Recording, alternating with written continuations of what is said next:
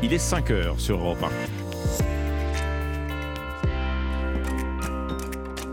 1. Europe 1, bonjour. Alexandre Lemaire et Amblin Roche. Le choc et la stupeur d'abord à Saint-Jean-de-Luz après la mort hier d'une enseignante poignardée en plein cours par un élève. Placé en garde à vue, l'adolescent âgé de 16 ans dit avoir entendu des voix, témoignages et points sur l'enquête dans un instant. Le litre de carburant limité à 1,99€ après une année record en termes de tarifs en 2022. Le patron de Total Energy plafonne les prix à la pompe, un bouclier tarifaire jusqu'à la fin de l'année. Et puis demain, cela fera un an que la guerre a éclaté en Ukraine, symbole de la résistance au début du conflit. Irpine, dans la banlieue de Kiev, peine à se relever. Une famille a accepté de recevoir l'envoyé spécial d'Europe en Ukraine pour euh, lui montrer son quotidien dans cette ville en ruine et souvent privée de courant. Le journal de 5 heures sur Europe 1. Alban Le Prince. Bonjour Alban. Bonjour à tous. L'émotion est toujours euh, très vive ce matin à Saint-Jean-de-Luz après l'assassinat d'une enseignante d'espagnol, Agnès Lassalle, poignardée dans sa classe hier matin par un de ses élèves du très prisé collège-lycée privé catholique Saint-Thomas d'Aquin. Benjamin Peter, vous êtes l'envoyé spécial d'Europe 1 à Saint-Jean-de-Luz. Un sentiment domine hein, ce matin encore, la stupeur oui, tout s'est passé en quelques secondes. Hein. Inès, qui était dans les premiers rangs de cette classe d'espagnol, a à peine eu le temps de réaliser ce qu'il se passait. D'un coup, euh, l'élève a planté le couteau à, la professeure. il s'est levé très naturellement. Euh, en fait, quand j'ai levé les yeux, il, était debout déjà avec le couteau à la main. Donc, euh, j'ai pas vu comment vraiment il s'est levé, mais il était tranquille. Il n'a pas dit un mot Pas dit un mot. Quelques secondes, 10 secondes. Moi j'ai vu ça et on est parti directement en courant. J'arrive pas vraiment à réaliser ce qui s'est passé, euh, je pensais jamais vivre ça. Comme le veut la procédure de sécurité, Paul et Pachi, qui sont élèves en quatrième, sont restés confinés deux heures dans l'angoisse avec leur professeur. On n'y croyait pas ouais, On savait pas quoi faire, c'était irréel. Certains profs ont pleuré. Parce que vous regardez sur vos téléphones Oui, et pour nous c'était écrit qu'elle était morte, mais nos professeurs, enfin en tout cas la mienne, ne voulaient pas y croire. En fait on réalise toujours pas parce que euh, c'est un peu comme Samuel Paty, n'a pas envie que ça soit vrai un peu. Et tous seront accueillis par une cellule psychologique ce matin. On ne comprendrait pas que tout reprenne comme si de rien n'était, me confiait notamment Pachi, un peu anxieux par cette reprise. Une minute de silence sera également observée dans tous les établissements scolaires français à 15h. L'évêque de Bayonne annonce aussi une messe exceptionnelle tout à l'heure à l'église de Saint-Jean-de-Luz. Dans ce dossier, évidemment, une enquête est ouverte. L'adolescent, un élève de seconde âgé de 16 ans, a été placé en garde à vue. Garde à vue qui pourrait soit s'achever en fin de matinée, soit être prolongé de 24 heures. David Montagnier, que cherchent à savoir les enquêteurs? Eh bien, ils essaient de comprendre son geste en se penchant plus précisément sur ses antécédents psychiatriques. Ses premières déclarations sèment en effet le trouble. Il aurait indiqué avoir entendu des voix la nuit précédant son acte, des voix qui lui auraient demandé de tuer sa professeure d'espagnol. Il a expliqué être possédé. D'après les premières informations, l'élève souffrirait de troubles psychologiques et était suivi pour une dépression, mais sans que cela n'affecte ses résultats scolaires. Il a obtenu l'année dernière son brevet des collèges avec mention très bien. Hier, un médecin l'a examiné. Il estimé que son état de santé était compatible avec sa garde à vue, mais cela ne préjuge pas de sa responsabilité pénale. L'élève était-il en pleine possession de ses moyens lors de son passage à l'acte? L'instruction devra le déterminer. Des expertises psychologiques et psychiatriques seront réalisées. L'adolescent devrait en tout cas être mis en examen et pourrait être placé en détention provisoire malgré sa minorité. Merci pour ces précisions, David Montagnier du service police-justice d'Europe 1. Emmanuel Macron voulait des ristournes à la pompe. Visiblement, le message a été reçu du côté de Total. Oui, le patron euh, de Total Energy, Patrick Pouyanné, avait déjà annoncé hein, travailler sur de nouvelles mesures début février.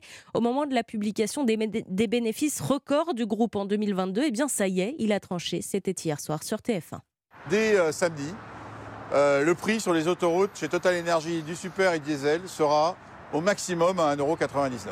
Dans toutes les stations hors autoroute, ça sera le 1er mars. On ne va pas faire ça pour deux mois, pour trois mois, on le fait pour toute l'année. Voilà, 1,99€ le litre, pas plus. Alors en moyenne, aujourd'hui, comptez 1,83€ pour du diesel, 1,88€ pour le samplon 95. Ce n'est donc pas une ristourne à la pompe, Baptiste Morin, mais plutôt un bouclier tarifaire au cas où les prix euh, exploseraient. Oui, ce bouclier tarifaire va concerner les 3400 stations-service de Total Energy en France et il sera valable toute cette année 2023. Seule limite, les produits haut de gamme Excellium, diesel et samplon 98 sur lesquels le plafonnement ne s'appliquera pas.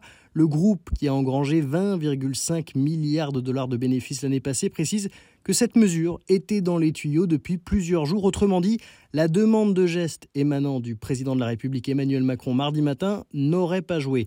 Pour l'heure, les prix à la pompe restent sensiblement sous la barre symbolique des 2 euros en France, mais l'embargo européen sur le gasoil russe en vigueur depuis début février pourrait faire grimper le tarif du diesel à l'avenir. La semaine dernière, le gasoil s'est vendu en moyenne à 1,84€, le samplon 95 à 1,88€. Baptiste Morin, chef du service économie d'Europe 1.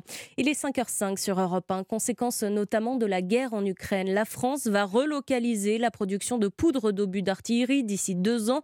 Le site a été choisi, ce sera à Bergerac, en Dordogne, où 1200 tonnes sortiront d'usine chaque année pour reconstituer une filière souveraine, annonce hier du ministre des Armées Sébastien Lecornu. La journée de demain, Alban sera donc marquée par le premier anniversaire de l'invasion russe en Ukraine. Oui, et symbole de la résistance au tout début du conflit, la ville d'Irpine, près de Kiev, peine à se reconstruire. Le peu d'habitants encore présents vit dans des conditions très précaires et notamment dans le froid. Il fait moins 6 par exemple ce matin. Pour témoigner de son quotidien, une famille d'Irpine a accepté de recevoir Nicolas Tonev, l'envoyé spécial d'Europe en Ukraine. Reportage. Jour d'électricité, bonne nouvelle pour Vera. Tu ne peux pas cuisiner à l'avance car le réfrigérateur ne fonctionne pas. Donc tu ne peux préparer que de petites portions consommées tout de suite. Un matin d'énergie, c'est un matin spécial prise pour Yuri. Je mets tout en charge immédiatement. Là, j'ai trois grosses batteries externes. Elles servent à recharger les téléphones. Yuri a aussi sécurisé les déplacements indispensables dans l'appartement. Vous voyez, les veilleuses donnent tout le temps un peu de lumière. On voit où l'on se dirige pour se laver les dents ou aller aux toilettes. Olga, 9 ans, a une autre préoccupation. Sa meilleure copine revient enfin. Hier, elle était à la frontière polonaise. Elle m'a écrit, elle doit arriver aujourd'hui. Cela fait un an. Une coupure d'amitié bien plus rude que tout le reste pour la petite fille. À Irpine, Nicolas Tonef, Europe 1. Et ceux qui sont partis d'Irpine, mais aussi de Mariupol ou encore euh, Kherson. Elisabeth Borne ira à leur rencontre aujourd'hui dans une résidence d'accueil à Bure-sur-Yvette, en région parisienne, un an après le début du conflit. Environ 100 000 Ukrainiens ont trouvé refuge en France, dont 20 000 enfants scolarisés dans le pays. Voici une bonne nouvelle pour euh, les salariés du groupe euh, Stellantis, euh, qui regroupe entre autres Peugeot, Fiat, Chrysler et Citroën. Oui, c'est le moins qu'on puisse dire. Hein. Après avoir enregistré une deuxième année de profit record avec un bénéfice net de 16,8 milliards d'euros, les salariés français du groupe vont percevoir un minimum de 4 300 euros d'intéressement participation montant qui s'ajoute à une prime de 1000 euros et 5,3% d'augmentation de salaire. Chez Peugeot, justement, c'est une voiture euh, mythique, un sacré numéro connu de tous les Français qui fête euh, son anniversaire, la 205 à cette année, 40 ans. Une véritable révolution à sa sortie en février 83. Elle s'offre une exposition exceptionnelle à partir d'aujourd'hui au musée de l'aventure Peugeot à Sochaux. Son conservateur euh, Hervé Charpentier sera d'ailleurs l'invité de repas à 5h45. L'occasion de découvrir des modèles très rare pour certains, jamais présenté au public. Les passionnés ne manqueraient ça pour rien au monde, à l'image de ce fan absolu avec lequel Geoffrey Branger a échangé pour Europe 1. Une 205 GTI qui monte dans les tours, ça fait toujours son petit effet. Julien Mick est membre du club 205, l'association de fans la plus populaire en France. Tous ont une histoire avec cette voiture. Lui est tombé amoureux de ce modèle un peu par hasard à 18 ans. Pas d'argent, obligé d'acheter une petite voiture pas chère où j'ai trouvé une 205 et il se trouve que j'ai acheté un véhicule qui était pas en très bon état. Quoi. Du coup, j'ai commencé à sortir des outils, je connaissais rien du tout. Et puis, j'ai commencé à accumuler des véhicules chez mes parents, à démonter. J'ai dû avoir 3, 300, 350, 205 au fil du temps. J'ai arrêté de compter parce qu'à un moment j'en achetais 3-4 par mois, c'était devenu n'importe quoi en vrai. Et oui, parce que cette passion a tout simplement changé sa vie. C'est devenu plus qu'un hobby. J'ai décidé d'en faire mon travail. Quoi. On recherche pour nos clients des, des 205 dans toute l'Europe. On fait euh, essentiellement de l'achat-revente. Un business qui pourrait bien devenir très intéressant. La 205 est la voiture ancienne la plus vendue en 2022. Les prix ne cessent d'augmenter depuis 5-6 ans. Certains modèles sont même vendus entre 20 000 et 30 000 euros. Et la plus prestigieuse c'est cette 205 GTI 1 litre 9 de 87 qui s'est vendue l'année dernière pour près de 83 000 euros. Ben oui, modèle mythique qui a fait rêver beaucoup de conducteurs à l'époque. C'était votre journal de 5 heures sur Europe 1. Merci Alban Le Prince. Il est 5h09 euh, et c'est une énorme boule en métal retrouvée sur une, une, plage japonaise qui sera au cœur de l'histoire euh, dingue d'Anissa Haddadi. On va retrouver également Thierry Léger pour les courses. Son pari gagnant, mais tout de suite, les sports. 5h, 7h. Europe 1, bonjour. Omblin Roche et Alexandre Lemaire. Le journal des sports avec Dimitri Vernet. Bonjour Dimitri. Bonjour Ombline, bonjour Alexandre, bonjour, Bonjour à tous. Dimitri. Alors on débute euh, ce journal des sports par du football et les résultats de la soirée en Ligue des Champions. Et oui, Ombline, on a assisté hier soir aux deux derniers matchs allés des huitièmes de finale. Tout d'abord Leipzig-Manchester City, une rencontre à deux visages qui s'est logiquement soldée sur un score nul, un but partout.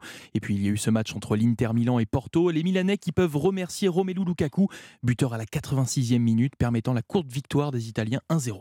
Forcer le destin, c'est la une du journal L'équipe ce matin en référence au match tant attendu ce soir entre Nantes et la Juventus de Turin en barrage de la Ligue Europa. Et oui, puisqu'après avoir obtenu un nul à l'aller la semaine dernière sur la pelouse de l'ogre italien, les Canaries vont tenter de réaliser l'exploit ce soir, se qualifier pour les huitièmes de finale. Match bouillant en perspective sur le terrain comme en tribune.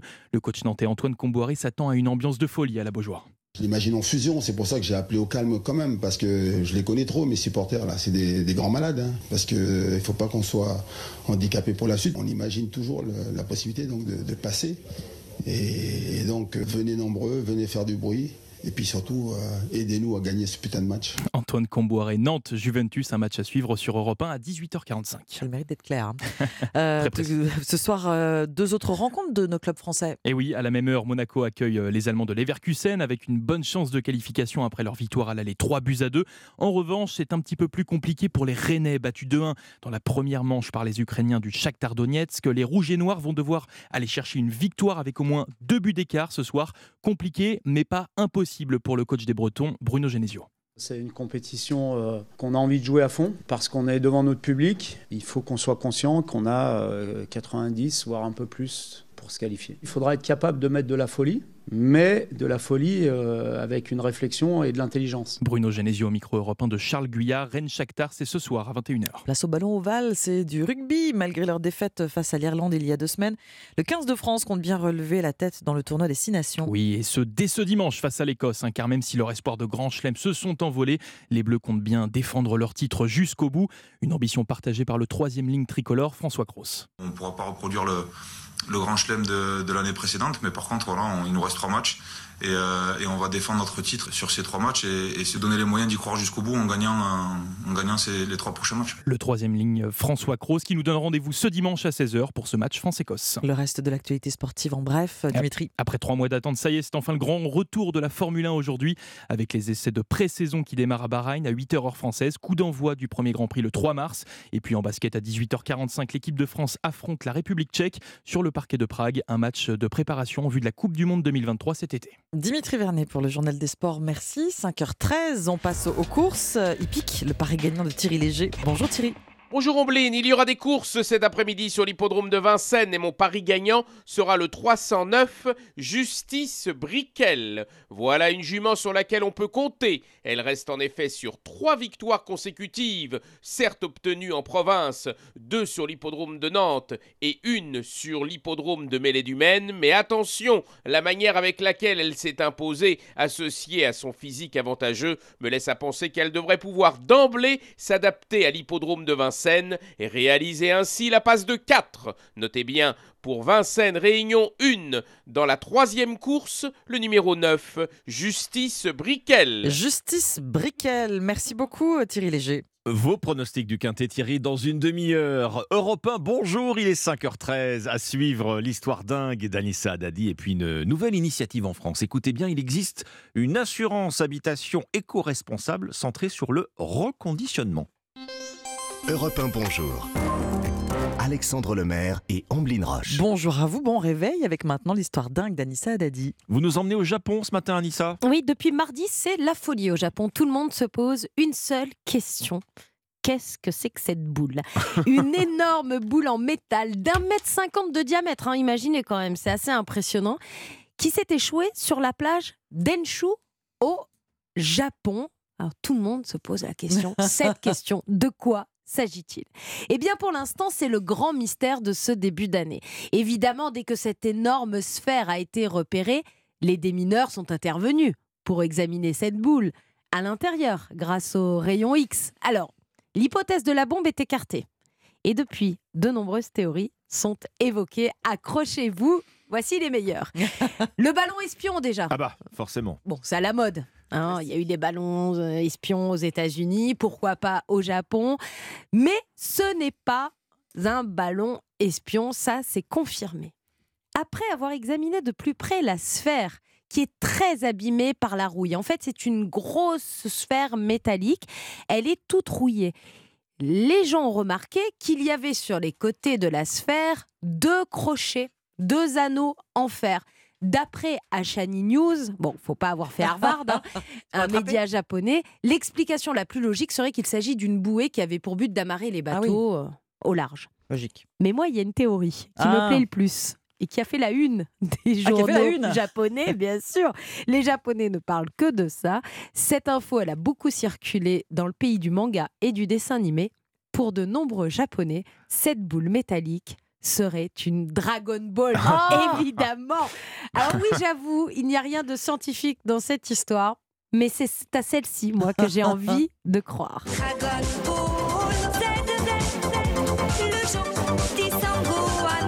Donc on n'est pas les boules de cristal, on est les boules de métal. Bah oui, là, ça serait une boule de métal. Mais vous savez, tout, tout évolue dans les mangas. Donc peut-être la boule de métal, il y en a peut-être six autres qui vont tomber du coup. Parce qu'elles sont Bon. sept, hein, les boules de En tout cristal. cas, on découvre Anissa, la fan de Dragon Ball, Ah ce ben, matin bien sur sûr. Europe. hein. Retour en enfance, Club Dorothée, tout ça. Ariane qui chante Dragon Ball. Ça fonctionne toujours. Moi, alors, moi, je pense, en grande scientifique que je suis, que c'est une Dragon Ball. C'est mon dernier mot. Voilà, c'est dit. On va le noter. Merci beaucoup. Merci Anissa. Anissa, encore des histoires hors du commun, des récits, des destins extraordinaires cet après-midi dans Historiquement Vôtre sur Europe 1. Je ne sais pas s'il sera question de boules de métal, mais en tout cas, sachez que chaque jour, Stéphane Bern et sa bande vous racontent l'histoire autour de trois personnages qui n'auraient jamais pu se croiser, mais qui ont un point commun. Oui, les héroïnes euh, cet après-midi ont toutes les trois fondé un monastère historiquement vôtre avec Stéphane Bern. C'est entre 16h et 18h sur Europe 1. Europe 1, bonjour. Alexandre Lemaire et Omblin Roche.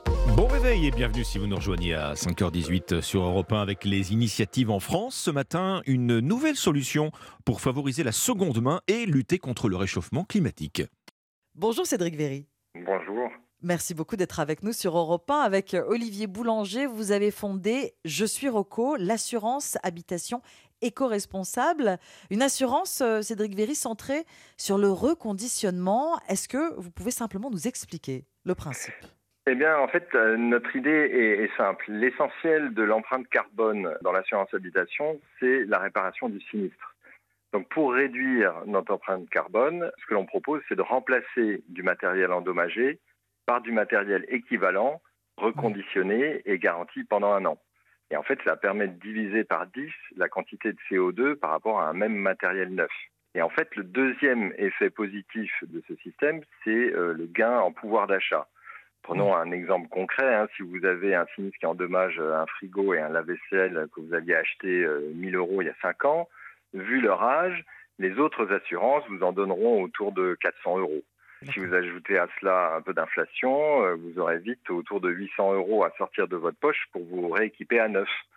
Alors que la solution euh, Je suis Reco permet de remplacer le frigo et le lave-vaisselle sans reste à charge et on invite euh, ainsi l'impact de la fameuse vétusté. Et puis il y a le troisième effet positif, c'est la rapidité de remplacement parce que nos partenaires ont les stocks nécessaires pour remplacer ces matériels de type électronique et électroménager en quelques jours. Oui, ça c'est l'un des, des gros avantages. hein. Vous êtes livré rapidement parce que vous avez effectivement des stocks et il n'y a pas d'attente. Donc si j'ai besoin d'un frigo parce que le mien euh, est victime d'un sinistre, il peut être remplacé dans quoi Quelques jours? Oui, c'est quelques jours. Et effectivement, autant euh, avoir euh, une tâche au plafond, euh, c'est euh, supportable pendant quelques Oui. temps. Autant ne pas avoir de frigidaire ou de plaque pour faire la cuisson, c'est quand même très contraignant. Et c'est vrai qu'avec nos partenaires, on peut les livrer en quelques jours. On enlève les anciens, on les remplace par les nouveaux reconditionnés. Oui, bien sûr. Euh, ce qui est simple et rapide. Des biens de remplacement garantis un an, évidemment. Absolument. La démarche de cette assurance habitation éco-responsable, Cédric Véry, c'est de soutenir le développement de l'économie circulaire. C'est c'est le cœur de votre solution, c'est le premier pilier, changer nos modes de consommation? Alors en fait, avec mon associé euh, Olivier Boulanger, on travaille dans l'assurance depuis euh, une dizaine d'années et euh, nous voulions apporter une, une innovation de rupture dans cet environnement qui n'est malheureusement pas encore très en phase avec les attentes d'éco-responsabilité. Et donc effectivement, on, on voulait absolument avoir cette nouvelle solution à apporter sur le marché qui fasse jouer le reconditionnement, le recyclé et qui participe aussi de la structuration de ces filières qui est en cours aujourd'hui mais qui a encore des efforts à faire pour s'améliorer et pour être capable de servir l'ensemble des besoins lors d'un sinistre. Quand vous vous êtes lancé, vous étiez dans le, le monde de l'assurance, vous, vous, me dites à l'instant, vous vous êtes lancé quand Je suis Rocco, ça a démarré l'an dernier? Alors, ça a officiellement démarré euh, il y a à peu près un an et demi en termes administratifs, mais en fait, le produit est online depuis euh, novembre dernier. Il y a eu un long travail de développement, de mise en place de partenariats euh, avec les compagnies d'assurance et avec les prestataires pour résoudre les sinistres. Et ça, ça, se fait assez vite. C'est un, domaine qui est administrativement lourd et donc il ne se mmh. fait pas du jour au lendemain. Donc vous êtes une assurance habitation éco-responsable, on l'a dit. Hein. Lorsqu'on vient de subir un, sinistre, avec Je suis Rocco, Cédric Véry, on peut choisir entre être indemnisé ou remplacer les biens qui ont été euh, endommagés par du matériel reconditionné équivalent, on l'a bien compris. Est-ce qu'on peut combiner les deux aussi? Alors absolument. En fait, dans nos choix stratégiques, on ne veut pas être dans la contrainte ni dans le dogmatisme. Donc je suis Rocco n'impose rien et ne donne pas de leçon de morale. Donc en fait, chacun reste libre de choisir une indemnisation classique, euh, euh, donc avec de la vétusté sur du matériel endommagé, et puis sur un autre, pour une raison X ou Y, choisir euh, un remplacement par un reconditionné. C'est chacun qui choisit où il met son curseur. Pour le moment, vous proposez de remplacer les appareils électriques et électroménagers. Hein. Absolument, euh, ça fait partie de notre plan de marche que de venir apporter euh, d'autres solutions sur euh, du mobilier, sur des mmh. vêtements et tout ce que l'on peut trouver à l'intérieur d'un logement. C'est une démarche qui est un peu longue parce qu'il faut rencontrer des gens qui sont équipés, qui sont informatisés pour qu'on puisse rendre toute cette expérience client facile euh, alors que le sinistre est toujours un moment un peu anxiogène. Mais en fait, euh, comme le disait euh, l'abbé Pierre, il ne faut pas attendre d'être parfait pour commencer quelque chose de bien. Et donc, on a commencé avec cette solution que l'on avait sur le mmh. matériel électronique et électroménager. Et demain, on va mailler tout le territoire avec d'autres solutions aussi sur l'ensemble du mobilier et un jour, j'espère aussi sur la partie euh, immobilière, mais ça, on a beaucoup de travail avec euh, le BTP à faire pour que euh, les matériaux puissent être valorisés ou réutilisés. Garantie sur d'autres biens de seconde main, on reste toujours bien sûr dans l'économie circulaire. Absolument, oui. En tout cas, avec le plus faible impact carbone possible. Comment fait-on concrètement pour souscrire à votre assurance habitation éco-responsable, Cédric Véry? Alors c'est très simple, on va sur internet, on tape je suis reco.com on répond à quatre questions et on peut avoir une offre euh, dans la foulée et on peut ajouter ensuite euh, des éléments supplémentaires tels qu'une résidence secondaire, une protection mmh. juridique, euh, des scolaires pour les enfants. Et on peut faire tout ça sur un seul flux. Et ça fait aussi partie de notre ADN que de simplifier l'expérience pour le client la plupart des assurances, même celles en ligne, sont plutôt entre 15 et 20 questions, euh, dont certaines, parfois, on ne connaît pas la réponse parce qu'elles sont trop techniques. On a voulu avoir des offres extrêmement packagées pour simplifier la tâche de nos clients et de se dire, bah, venez avoir une expérience client optimale chez nous et elle vous suivra euh, tout au long de votre vie. Rendez-vous sur je suis reco.com quand le monde de l'assurance s'associe au nouveau mode de consommation. Merci beaucoup Cédric Véry, vous êtes le cofondateur de Je suis Reco, l'assurance habitation éco-responsable. Bonne journée. Merci Ambline. Europe bonjour. Alexandre Lemaire et Amblin Roche. À la une, ce matin, 1,99€ le litre maximum. Le patron de Total annonce un plafonnement de l'essence et du diesel sous la barre des 2 euros, mesure qui sera valable jusqu'à la fin de cette année. Dans ce journal également, l'émotion et la stupeur à Saint-Jean-de-Luz après la mort d'une professeure d'espagnol poignardée par l'un de ses élèves. L'enseignante était particulièrement appréciée.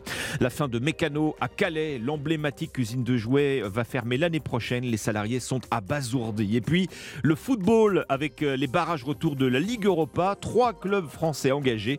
Rennes affronte le Shakhtar Donetsk dans un contexte un peu particulier, bien sûr. Le journal de 5h30 sur Europe 1. Christophe Lamar. Bonjour Christophe. Bonjour Alexandre, bonjour à tous. L'annonce est tombée hier soir peu après 20h. Le PDG de Total fait un geste sur le prix du carburant. Pas de rabais, mais un plafonnement. Pas plus de 1,99€ le litre, quoi qu'il arrive. Mesure applicable jusqu'à la fin de l'année, mais en deux temps dès samedi sur les autoroutes, à partir de mercredi prochain dans toutes les autres stations du groupe. Faut-il y voir un lien avec la demande d'Emmanuel Macron? Non, et c'est une information d'Europe 1. Total n'a pas agi sous la pression. Du côté des automobilistes, curieusement, l'annonce n'a pas provoqué un fol enthousiasme. Romain Biteau en a rencontré quelques-uns. Franchement, ça change complètement, mais vraiment rien du tout. Quoi qu'il arrive, je mettrai le carburant. Même il le monte à 4 euros ou il le descend à 1 euro, j'ai pas d'autre choix. Il faut aussi se dire que euh, avoir euh, une vie où la voiture reste nécessaire et qu'on a quasiment 2 euros à la pompe à payer, je pense que c'est exagéré et ça complique euh, notre vie qui est aujourd'hui en termes de pouvoir d'achat est déjà extrêmement difficile. Ah, j'aurais bien aimé payer le prix du gasoil 1,50€. Ils ont fait, euh, ça fait 2-3 mois, une remise euh, chez Total Energy, mais ça n'a pas duré euh, longtemps. Témoignage de quelques automobilistes recueillis hier juste après l'annonce du PDG de Total par Romain Vito. Précision d'importance, ce plafonnement à 1,99€ ne s'applique pas au carburant haut de gamme. Le samplon 98 et le diesel Excelsium s'en sont exclus. Et à Saint-Jean-de-Luz, Christophe, l'émotion toujours aussi forte euh, après la mort de cette enseignante poignardée en plein cours par un adolescent. Enquête ouverte pour assassinat. Agnès Lassalle a été frappée en plein cœur par un élève de seconde du lycée privé catholique Saint-Thomas d'Aquin. L'adolescent, inconnu de la justice, est décrit comme instable psychologiquement. Lors de sa garde à vue, il a expliqué être possédé et avoir entendu des voix lui ordonnant de tuer sa professeure, une enseignante pourtant très appréciée de ses camarades. Le reportage de l'envoyé spécial d'Europe 1 à Saint-Jean-de-Luz, Benjamin Péter. Oui, Agnès, cette enseignante de 52 ans, exerçait à Saint-Thomas d'Aquin depuis 1997. Des générations de collégiens et de lycéens l'ont connue à l'image d'Arthur, cet ancien élève venu déposer une rose blanche. Elle était très proche de, ses élèves, elle faisait tout pour nous pousser vers le haut. Bah, je me rappelle d'elle avec son petit sac à roulettes, euh, comme on a des fois en primaire. Euh, elle venait en cours avec son petit sac, elle était très souriante, très rayonnante. C'était une très bonne prof euh, que j'ai eu la chance d'avoir deux fois dans ma scolarité. En quatrième et en seconde. Elle a donné quand même sa vie du coup pour nous transmettre le savoir et c'est la moindre des choses, je pense, lui déposer une fleur ça arrive ici et que ça, ça lui arrive à elle, euh, ça nous a tous trouvés. La rectrice Anne Bizani-Fort, qui est venue euh, soutenir l'équipe enseignante, dit avoir reçu de nombreux témoignages, notamment d'inspecteurs d'Espagnol qui la connaissaient bien. Ils m'ont fait part de leur émotion et ils m'ont fait part aussi qu'ils connaissaient cette professeure, rayonnant dans son travail. Donc c'était une excellente euh, professeure qui mérite toute notre admiration, au-delà de la compassion que nous avons pour ses proches. Alors ce matin, les cours seront banalisés, les élèves seront accueillis par une cellule psychologique, notamment pour se souvenir de cette enseignante. Benjamin Péter, envoyé spécial d'Europe 1 à Saint-Jean-de-Luz. Une minute de silence sera observée à 15h cet après-midi dans tous les collèges-lycées qui ne sont pas concernés par les vacances scolaires. 30 euros de consultation chez le généraliste au lieu de 25 euros. La Sécu revoit ses propositions à la hausse sous condition. Et c'est bien là le problème, c'est le travailler plus pour gagner plus appliqué aux généralistes. Pour bénéficier de cette revalorisation de 5 euros, ils devront remplir quelques conditions, travailler le samedi et augmenter la taille de leur patientèle, dit plus clairement, accepter davantage de patients. Inacceptable pour le docteur Jérôme Marty, président de l'Union française pour une médecine libre. 30 euros, ça ne veut strictement rien dire et ça ne résoudra strictement rien. La moyenne européenne, vous le savez, est à 50 euros. Donc, on ne dit pas qu'il faut passer à 50 euros là, maintenant, mais que sur plusieurs années, on s'engage à se rapprocher de cette somme et à y arriver. Mais ces tarifs n'ont pas à être liés à un engagement à augmenter son nombre de patients, à augmenter son nombre de jours travaillés, etc.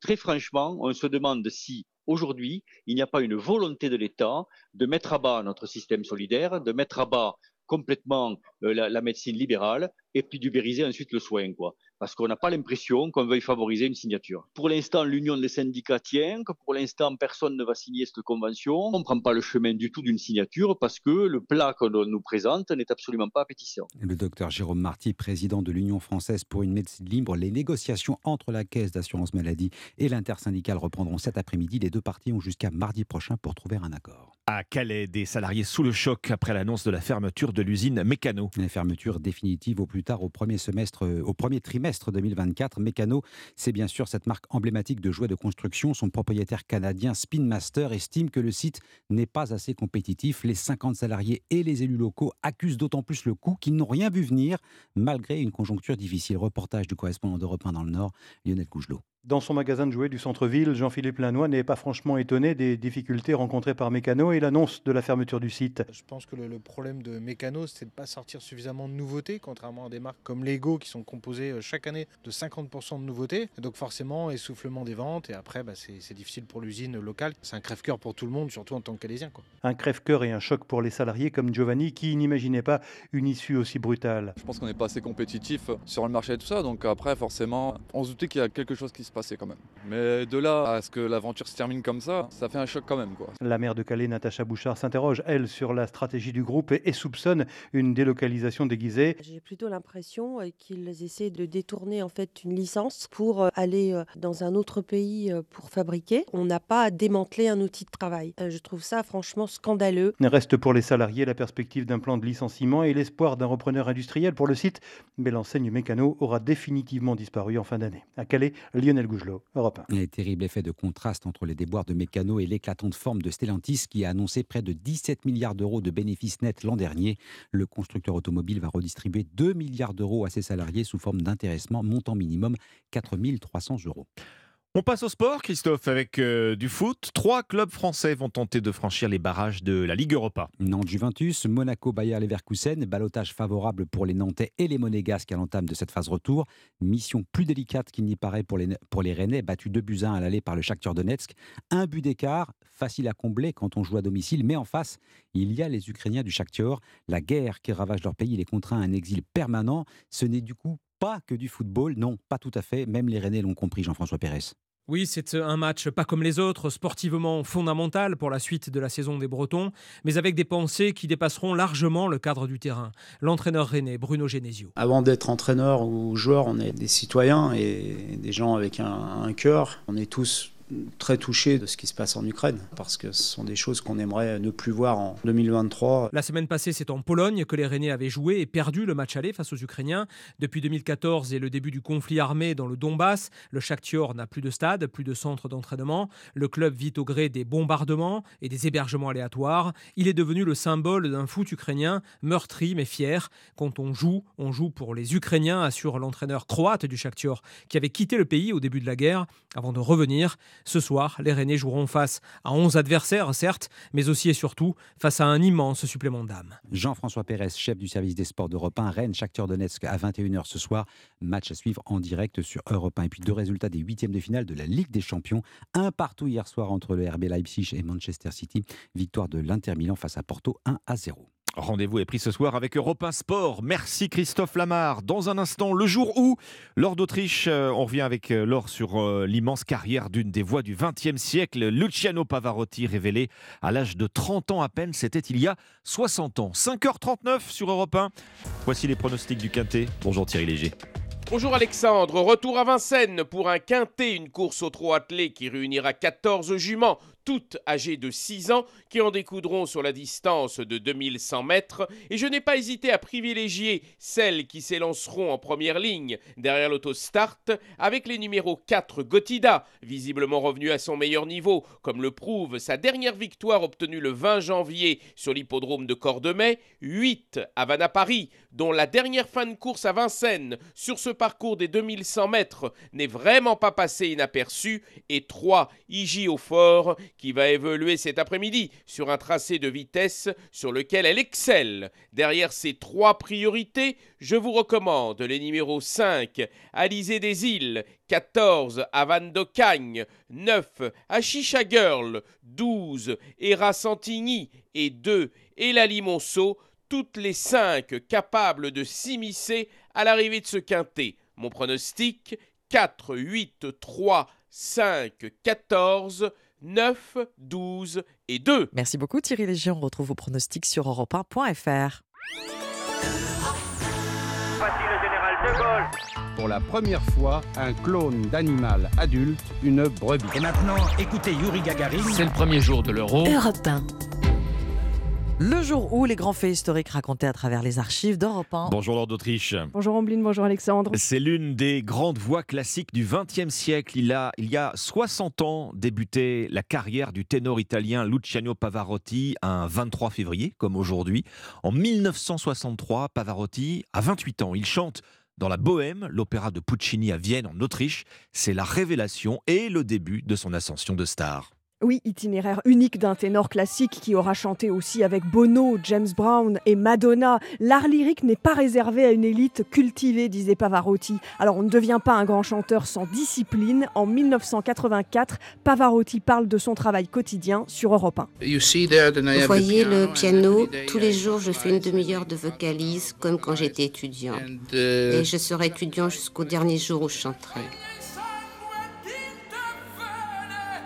Tout le monde veut connaître le secret de la voix puissante de Pavarotti. Son collègue chanteur Roberto Alagna donne quelques indices en 2005. Il a une voix du bon Dieu, il a une, façon d'émettre le son qui n'est pas orthodoxe, c'est-à-dire qu'il utilise que les fréquences aiguës et il réussit grâce à sa corpulence à amplifier cette harmonique aiguë qui fait que tout d'un coup ça va résonner. Et dès les années 80, pour ses concerts partout dans le monde, il faut faire la queue des heures pour se procurer un billet, comme ici à Paris en 92. Là, il y a un vent de folie qui passe sur tous les amateurs d'art lyrique et Pavarotti fait toujours déplacer les foules. Ici, dans cette queue, il y a une dame qui a vu Calas, qui a fait la queue euh, deux jours à Covent Garden et elle me dit c'est vrai que deux jours de queue c'est énorme mais ensuite on ne regrette pas on garde de cela toute sa vie. Pavarotti marque aussi les esprits en 98 lorsqu'il chante sous la tour Eiffel pendant la Coupe du monde de football. Il est alors regardé par 2 milliards de téléspectateurs. Il y aura aussi un tournant dans sa carrière. Dans les années 90, alors qu'il chante depuis 30 ans, Pavarotti révèle qu'il ne sait pas lire la musique. Oui, il ne connaît pas le solfège, il ne se fie qu'à son oreille, il connaît la musique par cœur et donc il ne retient que les paroles. Le prince des ténors transcrit sur des carnets d'écoliers des signes ascendants ou descendants pour suivre la ligne rythmique et la mélodie des œuvres qu'il interprète. Il souffrait de ne pas connaître la musique, mais il disait que c'était trop tard pour apprendre. Pavarotti est mort en 2007 à 71 ans d'un cancer du pancréas. En plus de 40 ans de carrière, il a vendu 100 millions de disques.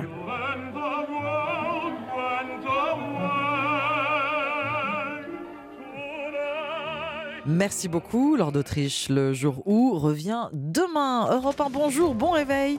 Euh, nous sommes jeudi à suivre euh, un classique du théâtre populaire euh, ce matin dans la prescription culture. Marie Giquel nous emmène voir Joyeuse Pâques. La pièce revient à Paris. Et puis Nicolas Caro viendra ici avec sous le bras le nouveau roman, avec le nouveau roman de l'écrivain, scénariste et président de l'Académie Goncourt, Didier Decoing. Ça s'appelle Le nageur de Bizerte. Europe 1, bonjour. Alexandre Lemaire et Omblin Roche. Bon début de matinée, il est 5h43. Cette voiture-là est indissociable de la culture automobile française. Elle fait partie de notre paysage et pour beaucoup d'entre nous, de nos souvenirs. La Peugeot 205 s'offre une très belle exposition pour ses 40 ans à Sochaux, berceau historique de la marque au Lyon. L'expo ouvre ses portes aujourd'hui même au musée de l'aventure Peugeot. Votre invité Alexandre est le conservateur du musée Hervé Charpentier. Bonjour Hervé Charpentier. Bonjour à toutes et tous. 40 bougies déjà pour la célèbre 205. Alors quand on est à la tête comme vous euh, du musée Peugeot, évidemment c'était impossible de passer à côté d'une rétrospective pour ce modèle qui a marqué des générations de Français. hein. Exactement, là on fête les 40 ans du sacré numéro au musée de l'aventure Peugeot ici à Sochaux et c'est un sacré anniversaire. Qu'est-ce qu'on va voir dans cette exposition? Combien de modèles exactement pour les visiteurs? Alors on va retrouver pas moins de 15 modèles présentés au cœur des collections. Alors vous allez les retrouver au fur et à mesure euh, de vos pérégrinations dans le musée. Et vous avez en fin de parcours une exposition spéciale dédiée à des modèles qui ne sont habituellement pas dans le musée. Est-ce qu'il y, a- est-ce qu'il y a certains d'entre eux qui seront exposés pour la première fois justement? Oui, par exemple, une très belle 205 griffe qui est en train euh, d'être refaite par l'atelier du musée de l'aventure Peugeot. Donc, euh, bien entendu, nous avons nos propres ateliers qui refont les voitures que nous allons présenter. Et celle-ci a subi une cure de jouvence puisqu'elle a été totalement démontée pour être refaite de fond en comble. Elle sera presque plus belle que lorsqu'elle a été livrée à son client. La maquette d'origine hein, de la 205 également, grandeur nature je crois. Exactement. Vous allez également pouvoir voir le tout début du projet 205, la maquette de la preuve par l'absurde, puisqu'en fait c'était le jeu de Gérard Belter qui est à la tête du style Peugeot à l'époque, qui veut montrer qu'avec les contraintes d'origine du projet, eh il ne pouvait pas faire une jolie petite citadine. Donc il va faire un projet qui répond au cahier des charges techniques, mais ne répond pas au cahier des charges de, la, de, ce qui est fixé pour la vente de la voiture. Et grâce à cela, c'est la première fois que le style va faire plier la technique et on va pouvoir avoir un projet qui va repartir de zéro. C'est une des raisons de son succès. La 205, emblème des années 80, hein, elle a traversé en réalité deux décennies puisqu'elle a été produite euh, à partir de 1983 et, jusqu'en 1998. C'est vraiment l'un des modèles les plus vendus de, de, la marque Peugeot, hein, Hervé Charpentier. À l'époque, oui, c'est le modèle phare et c'est le modèle qui est le plus vendu avec 5 278 054 exemplaires vendus. C'est précis. Depuis seule la 206, exactement, on essaye euh, quand on peut. Euh, depuis seule la 206, puis la 207, vont battre ce record. Elle est même plus vendue que la Renault 5 en milieu des années 80, la, 205 Peugeot. On dit qu'elle a sauvé la marque Peugeot de la faillite. C'est vrai. Alors elle a sauvé non seulement Peugeot, mais elle a sauvé PSA, le jeune groupe PSA qui venait d'être créé. Euh, la 205, elle est tellement parfaite, elle est tellement bien née euh, qu'elle va entraîner avec elle le renouveau euh, de la marque Peugeot et au passage, eh bien, sauver le groupe PSA. Qu'est-ce qui la rend aussi populaire à l'époque? Est-ce que c'est son prix? Est-ce que c'est le fait qu'elle est... Euh, est-ce que c'est sa fiabilité? C'est une voiture incroyable la 205, c'est en fait euh, l'alignement des planètes parfait qui va faire que cette voiture, elle va plaire à tous et à toutes. Euh, la 205, il faut se rappeler que lorsqu'elle est euh, amenée sur le marché, elle est présentée en deux temps, à un jour d'intervalle. Hein, euh, la première présentation, c'est le programme compétition. dont tout le monde doute. Hein. Il y a beaucoup de monde qui pense à l'extérieur que la 205 T16 ben, ne, ne, brillera pas beaucoup et Dieu sait qu'elle va se tailler la part du lion. Et dès le lendemain, on va présenter la 205 véhicule de tourisme, celle que vous pourrez acheter. Et cette 205, hmm. elle représente un saut de génération. Donc, elle arrive euh, avec un coup d'avance technologique euh, incroyable. En plus, elle est l'alliance de deux styles forts, le style extérieur et le style intérieur, qui sont dus à deux grands noms du design. Pour l'extérieur, Gérard Velter, pour l'intérieur, Paul Braque. On se souvient tous, euh, Hervé Charpentier, des pubs de l'époque pour la 205. Alors certaines d'entre elles, c'est vraiment mal vieilli, mais la 205, sacré numéro, ça fait partie des icônes hein, pour, euh, pour les nostalgiques euh, des années 80. On se souvient aussi du slogan euh, Un constructeur sort ses griffes, ça aussi, c'est la même époque. Oui, c'est les deux slogans qui naissent avec la 205. Un constructeur sort ses griffes, c'est le renouveau de la marque Peugeot, et le sacré numéro, c'est la référence, c'est la campagne de publicité qui lance 205. Rappelez-vous, il y a 40 ans, il y avait sur les affichages un peu partout en France le tirage de l'auto, mais pas l'auto et l'OTO, l'auto et l'apostrophe AUTO. Et on voyait les numéros 2, 0, 5 apparaître et on se demandait ce que ça allait être. Et une semaine plus tard, c'était le reveal, on voit apparaître les publicités 205. On avait en fait créé une intrigue pour lancer le produit 205. C'est vraiment une très très bonne communication à l'époque. Et puis toutes les publicités vont suivre avec six spots qui vantent les meilleurs mérites de la petite euh, nouvelle Lyon de Peugeot et qui vont s'adresser à tous les publics, euh, l'économie, la robustesse, le style sportif, euh, tous les publics sont visés, tout le monde y retrouve son compte et tout le monde s'approprie la voiture. Le, style sportif, euh, Hervé Charpentier, pour le grand public en tout cas, c'est la 205 GTI hein, qui a fait rêver euh, beaucoup de conducteurs. 105 à 30 chevaux euh, sous le capot pour l'époque, c'était costaud pour une petite voiture. Alors, elle est empreinte de l'aura de la 205 T16 en compétition. Rappelez-vous, dès ses premiers tours de roue sur les rallyes, elle est inscrite en cours d'année, elle étonne tout le monde. Elle gagne tout. Elle a failli remporter le championnat du monde des rallyes alors qu'elle n'était même pas inscrite en début d'année. Est-ce que c'est encore une voiture recherchée sur le marché de l'occasion? Est-ce qu'on en trouve euh, en très bon état également? Quels sont les modèles euh, qui s'échangent le plus, qui se recherchent le plus? Alors mieux, d'après une étude qui est euh, parue dernièrement, il s'avérerait que la 205 a été la voiture de collection la plus achetée en 2022. Ça prouve ah cet engouement encore aujourd'hui. Alors vous avez tout l'éventail des 205 qui va être présent en France ou dans en Europe aujourd'hui. c'est-à-dire que vous allez avoir et des voitures qui ont continué de rouler depuis leur premier tour de roue et dont les gens se servent quotidiennement. Et puis de l'autre côté de l'éventail, vous allez avoir les collectionneurs qui vont refaire leurs voitures, bichonner leurs voitures. Elles sont presque plus belles que neuves. La 205, ancrée encore aujourd'hui euh, dans l'esprit des Français, et on entend votre, votre passion, Hervé Charpentier, conservateur du musée de l'aventure Peugeot euh, à Sochaux, avec euh, cette expo consacrée au 40e anniversaire de la 205 qui s'ouvre aujourd'hui. On peut la découvrir jusqu'au 3 septembre prochain. Merci à vous. À très bientôt. Europe 1, bonjour. 5h52, c'est l'heure de votre rendez-vous culture sur Europe 1. Un classique du théâtre de boulevard, Joyeuse Pâques, dans un instant avec Marie Jiquel. Tout de suite, le conseil lecture de Nicolas Caro. Bonjour. Bonjour Ombline, bonjour Alexandre. Bonjour Nicolas, vous nous avez lu ce matin le nouveau roman de Didier Decoing. Oui, Didier Decoing, le taulier de l'Académie Goncourt, on dit président, mais il est aussi et d'abord écrivain, et d'ailleurs il a eu lui-même le Goncourt en 77 pour son roman John l'Enfer. Le revoilà avec le nageur de Bizerte chez Stock, l'histoire de Tariq Haïk Mokhtari, c'est lui le nageur, mais il est d'abord docker ou bouchkara à Bizerte, au nord de la Tunisie. Il est pauvre, mais il est beau, longiligne et musculeux, comme le décrit Didier Decoing. Il nage donc au début du roman dans la lagune, et soudain, un mur, une muraille d'acier au milieu de l'eau il a failli s'y cogner. Se cogner donc sur un mur dans l'eau c'est un bateau en fait, un gigantesque, un bâtiment russe, ce sont des réfugiés, ils sont des milliers à s'entasser dans ces camps flottants. Nous sommes en 1921, ils fuient la révolution, beaucoup de Russes blancs, et parmi eux une Ukrainienne, Yelena, la fille d'un riche baron, très belle aussi, et comme dans une tragédie antique, Tariq l'entend et la voit sur le pont du bateau avant de la rencontrer, comme Roméo et Juliette Oh. avec le balcon un peu. Bon, alors on comprend bien que c'est une histoire d'amour, Nicolas.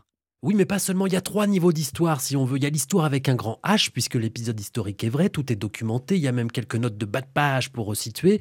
Il y a l'histoire d'amour, effectivement, et l'intrigue, puisque Yelena a fui, certes, mais elle n'est pas complètement à l'abri.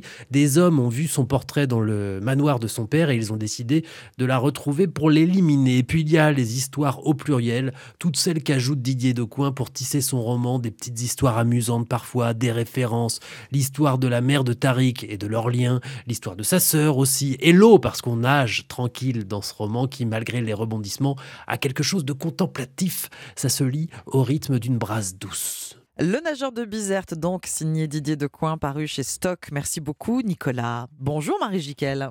Bonjour Ombline, bonjour Alexandre. Bonjour Marie, alors attention aux portes qui claquent, hein. elles sont euh, nombreuses dans ce classique euh, du théâtre populaire, Joyeuse Pâques, c'est une pièce euh, créée et jouée par Jean Poiret au début des années 80, euh, montée souvent, adaptée au cinéma, et c'est une pièce qui revient donc au théâtre Marigny à Paris, mise en scène par Nicolas Briançon. Marie, on est en plein dans le théâtre de boulevard. hein. Et bien sûr, pour avoir une bonne comédie de boulevard, il faut sur scène un mari infidèle et très imaginatif, une épouse pas vraiment dupe et une maîtresse souvent nigaude. Il faut aussi un appartement cossu tenu par un domestique et bien sûr de l'imprévu, des invités surprises. Mais je laisse Nicolas Briançon, le metteur en scène et comédien, qui va vous raconter ce week-end de Pâques dont son personnage Stéphane se serait bien passé. Nicolas Briançon, vous êtes encore mis dans de beaux draps. Bah, c'est le drame des, des types qui ne sont pas professionnels. Vous voyez, ce, ce type-là qui n'est pas du tout, du tout, du tout un professionnel de l'adultère, qui n'a jamais trompé sa femme en 15 ans. euh, voilà, il a, il a observé une jeune femme dans un café euh, plusieurs fois. Il la ramène alors que sa femme est partie le week-end de Pâques. Il la ramène chez lui un soir pour prendre un verre. Et patatras, sa femme rentre. Qui est cette personne, hein? Parce que tu m'as toujours pas dit. Mais enfin, Sophie, c'est c'est Julie, Sophie. Enfin, c'est Julie. C'est ma fille. Alors, Nicolas Briançon porte à la perfection ce rôle de mari menteur et de mauvaise foi, même s'il s'embourbe dans son mensonge face à sa femme Gwendoline Amon, très juste elle aussi. J'ai demandé à Nicolas Briançon, qui est habitué à jouer dans des vaudevilles, s'il avait déjà dû mentir pendant longtemps. Et ça lui est arrivé un soir, alors qu'il était jeune comédien à la comédie française. Eh bien, il a tout simplement oublié d'aller jouer. Et ce qu'il va vous confier, eh bien, c'est une exclue Europe 1. Euh, Donc j'ai dit que j'avais eu un accident. Et j'ai tenu ce mensonge-là pendant euh, 20 ans. C'est-à-dire que cet accident, je l'ai tellement raconté que qu'il a fini par exister. C'est-à-dire que vous me demandez de raconter l'accident, je peux vous le faire seconde par seconde alors qu'il est. Et Je, je le connais par cœur, je l'ai vécu tant de fois. D'abord, il a fallu que je le raconte et tout le monde m'a cru. Bon, alors la pièce a plus de 40 ans et ça se ressent un peu. Il y a un petit côté vieillot, mais qui est attachant. Il y a aussi quelques longueurs, mais les comédiens dégagent une énergie folle pour porter le texte aux bonnes saillies de Jean Poiret. Joyeuse Pâques au Théâtre Marigny jusqu'au 30 avril. Merci beaucoup, Marie. Dans trois minutes, Il sera 6h à suivre la météo, le journal et à 6h40 votre interview quoi Alexandre Ah oui, on va parler de l'arrivée d'une nouvelle étape contre le gaspillage alimentaire. Un label anti-gaspi va faire son apparition à partir de la semaine prochaine. Il valorisera euh, les produits, les marques, euh, les enseignes qui luttent efficacement contre le gaspillage alimentaire. L'un des experts de l'anti-gaspi euh, va tout vous expliquer. Jean Moreau, cofondateur de l'entreprise Phoenix, plutôt bien nommé. Rendez-vous avec lui à 6h40 sur Europe 1. Les trois histoires du pressing, ce sera après le journal à 6h10. Et ensuite votre partition, Ombline. Avant les ennuis avec le fisc anglais et l'exil dans le sud de la France.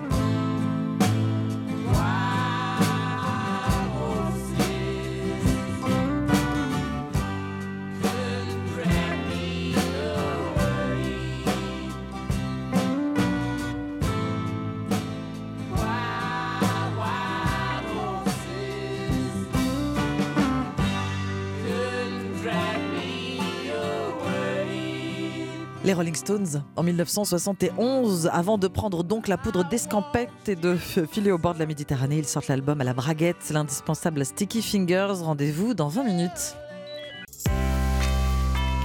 Il est 6h sur Europe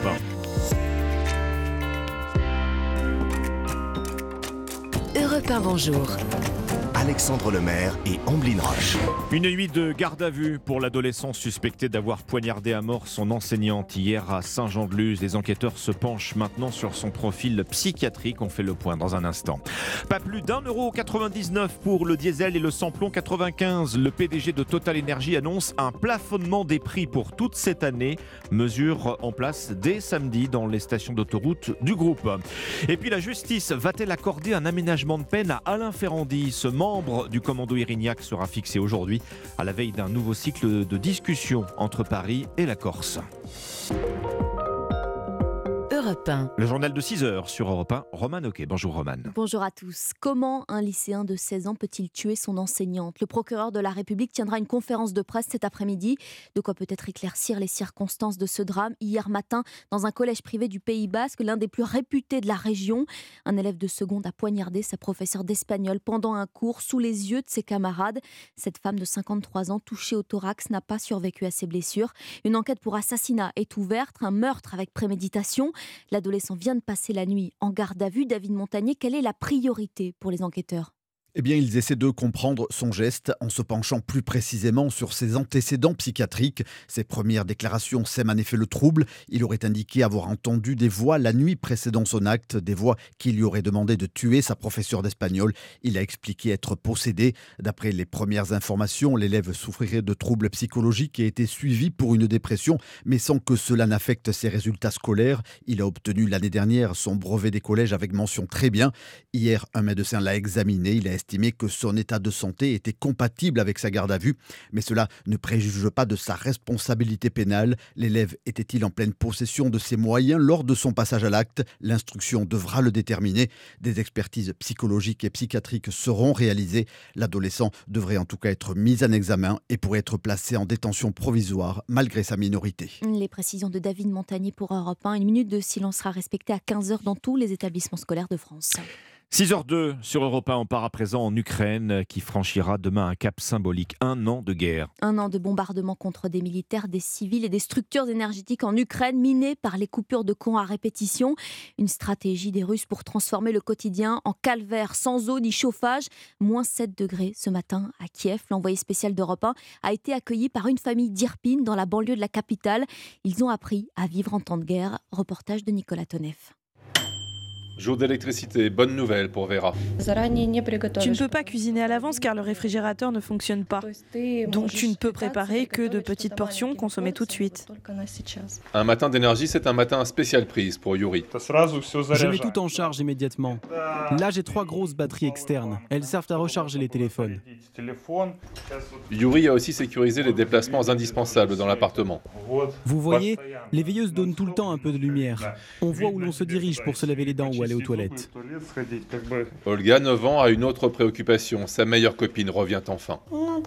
Hier, elle était à la frontière polonaise. Elle m'a écrit, elle doit arriver aujourd'hui. Cela fait un an. Une coupure d'amitié bien plus rude que tout le reste pour la petite fille. À Irpine, Nicolas Tonef, Europe 1. Demain, un an de guerre en Ukraine, donc Kiev espère obtenir le soutien des Nations Unies. Aujourd'hui, l'Assemblée générale de l'ONU vote une résolution symbolique pour une paix juste et durable en Ukraine. À noter qu'en France, la Première ministre Elisabeth Borne rencontre aussi aujourd'hui des réfugiés installés dans une résidence de région parisienne. Près de 100 000 Ukrainiens ont été accueillis depuis le début du conflit, un accueil qui a coûté près d'un demi-milliard d'euros en un an, annonce ce matin du ministère de l'Intérieur. La tour Eiffel aussi sera illuminée dès ce soir aux couleurs de l'Ukraine. 6h04 minutes sur Europe 1, Emmanuel Macron demandait un geste carburant mardi. Total Energy a annoncé hier soir un plafonnement des prix. Cette année, pas plus d'un euro 99 centimes pour un litre de diesel ou de samplon 95. Un geste dans les 3400 stations du groupe dès samedi d'ailleurs sur autoroute. Une bonne nouvelle hein, si vous partez pour vos vacances d'hiver, car il faut déjà payer le péage, plus 4,5% côté tarif depuis le début de l'année. D'ailleurs, pourquoi ne pas opter pour un itinéraire bis? National 7. Il faut l'apprendre qu'on aille à Rome à 7. Que l'on soit 2, 3, 4, 5, 6 ou 7. C'est une route qui fera 7. Et eh oui, la nationale qui fait toujours recette la 7 en tout cas. Elle a été chantée par Charles Trainer en 1955.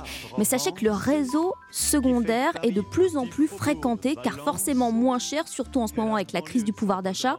Démonstration près de Dreux, entre l'île de France et la Normandie. Reportage Europe 1 et vous de Thibaut Hu.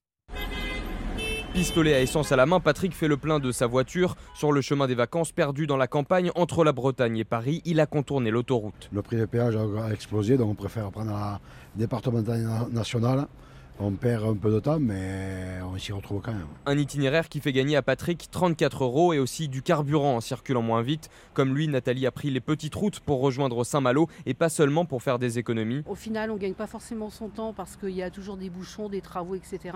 Euh, sur la nationale, vous roulez peut-être plus lentement.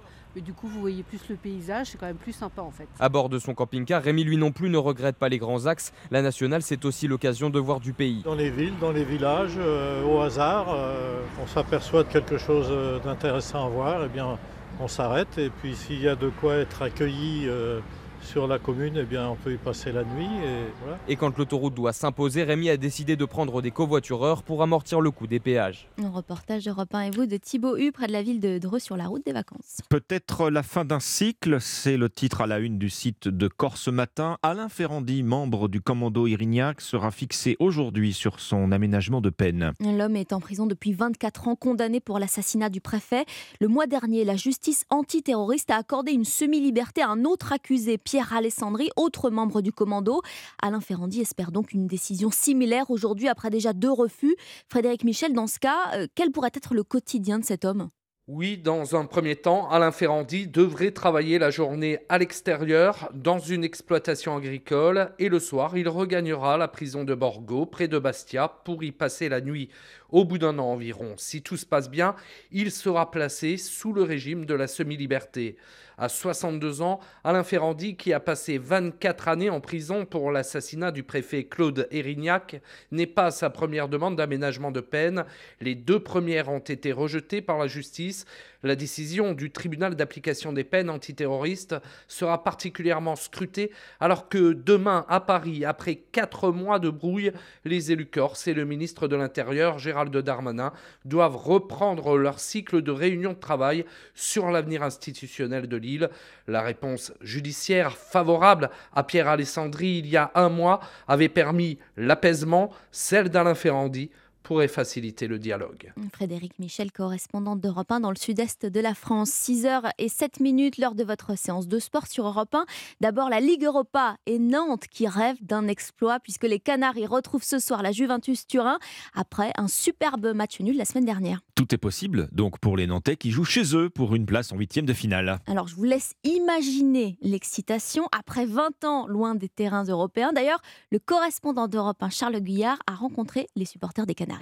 Mon père avait vu Nantes Juve en 96, et là c'est mon tour. À chaque génération, son rendez-vous avec l'histoire. Et pour Amaury, 20 ans, le moment est enfin arrivé. C'est ce soir, dans un stade plein à craquer et pour cause. Au vu des sollicitations, Nicolas Tchekatch, responsable billetterie au club. on aurait pu remplir au moins euh, trois fois la Beaujoire. 34 500 chanceux ont donc réussi à obtenir le précieux sésame pour ce Nantes Juventus Turin qui suscite un bel engouement dans toute la ville. Tout le monde en parle et euh, tout le monde attend cet événement depuis longtemps. Euh, Je pense que ça va être quelque chose de fou. Ça va être blindé de partout, grosse marée, périphérique bouché, je pense. Euh, Puis euh, j'espère que ça va bien se passer pour nous aussi. Et en tout cas, à défaut d'un exploit sur le terrain, ce match constitue déjà une excellente opération côté merchandising. L'engouement a été vraiment euh, magnifique autour de notre maillot domicile. Il n'y en a plus actuellement. Mais malgré cette rupture de stock, les fans nantais ont défilé toute la journée d'hier à la boutique. Je suis venu prendre ma petite écharpe euh, Nantes Juventus. Une écharpe collector vendue 22 euros qu'Amaury saura ressortir si l'histoire se répète dans un futur plus ou moins proche. Comme ça, si mes enfants ils font un autre Juventus Nantes, euh, je pourrais montrer la mienne. Nantes, Charles Guyard, Europe 1. Et d'autres clubs français accueillent la Ligue Europa ce soir. Monaco doit valider sa qualification face au Bayer Leverkusen.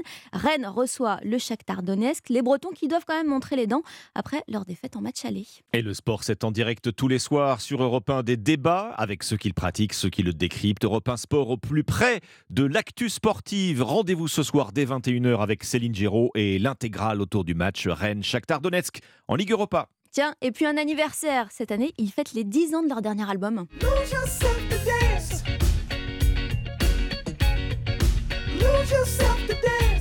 Bon, facile, Alexandra. Vous Daft Punk, l'avez. mais ça fait déjà 10 ans. Et ça fait 10 ans pour cet album, Pour cet 2013. album, oui, oui, oui. Exactement, c'est ça. C'est Lose Yourself to Dance, sur lequel vous avez sûrement dû enchaîner quelques petits Oh pas de danse, oui. Alexandre. Je connais vos talents. Donc, le groupe, désormais séparé depuis deux ans, a annoncé hier que l'album allait être réédité avec 35 minutes de titres inédits. Ça promet des soirées, euh, Alexandre. C'est prévu pour le 12 mai. Voilà, Eh ben, avez merci pour l'info. Je prends préparer. date. C'était votre journal de 6 heures sur Europe 1. Merci Roman Ok. Les premières informations de la journée avec Alexandre Lemaire et Omblin Roche sur Europe 1. 6h10, c'est l'heure du pressing. Sur Europe 1, on ouvre ensemble les journaux du matin. Les trois articles à lire aujourd'hui dans la presse et avec nous Dimitri Vernet. Quel article avez-vous repéré? Eh bien moi ce matin j'ai trouvé une formule magique dans le journal Ouest France euh, qui nous relate en fait la recette scientifique pour qu'une chanson soit joyeuse, entraînante et motivante. Et puisqu'on est entre leftos, ben, j'avais envie de vous la partager pour égayer votre journée. Alors je vous dis scientifique car oui en fait c'est une étude britannique qui a révélé cette fameuse recette qui repose autour de plusieurs points. Tout d'abord la chanson doit avoir un tempo bien précis, 137 battements par minute. La structure du morceau doit être composée en couplet-refrain, couplet-refrain. Bon, ça, c'est du classique. hein.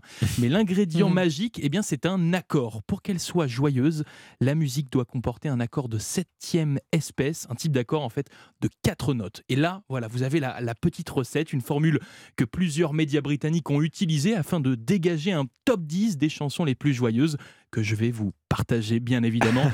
Avec- Évidemment. et bien évidemment. Avec en dixième position le titre qu'on connaît tous, September de Earth, Wind and Fire.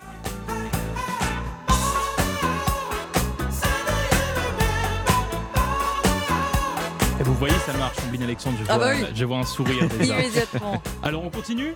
Cinquième position, Uptown Girl de Billy Joel.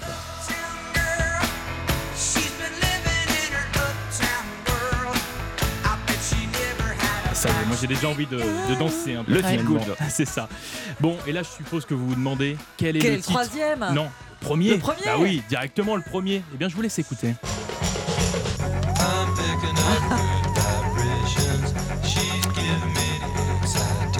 Vibration des Bah, les- Beach Boys. les Beach Boys, bien sûr. Eh oui, c'est bien le titre qui correspond en fait le plus à cette recette.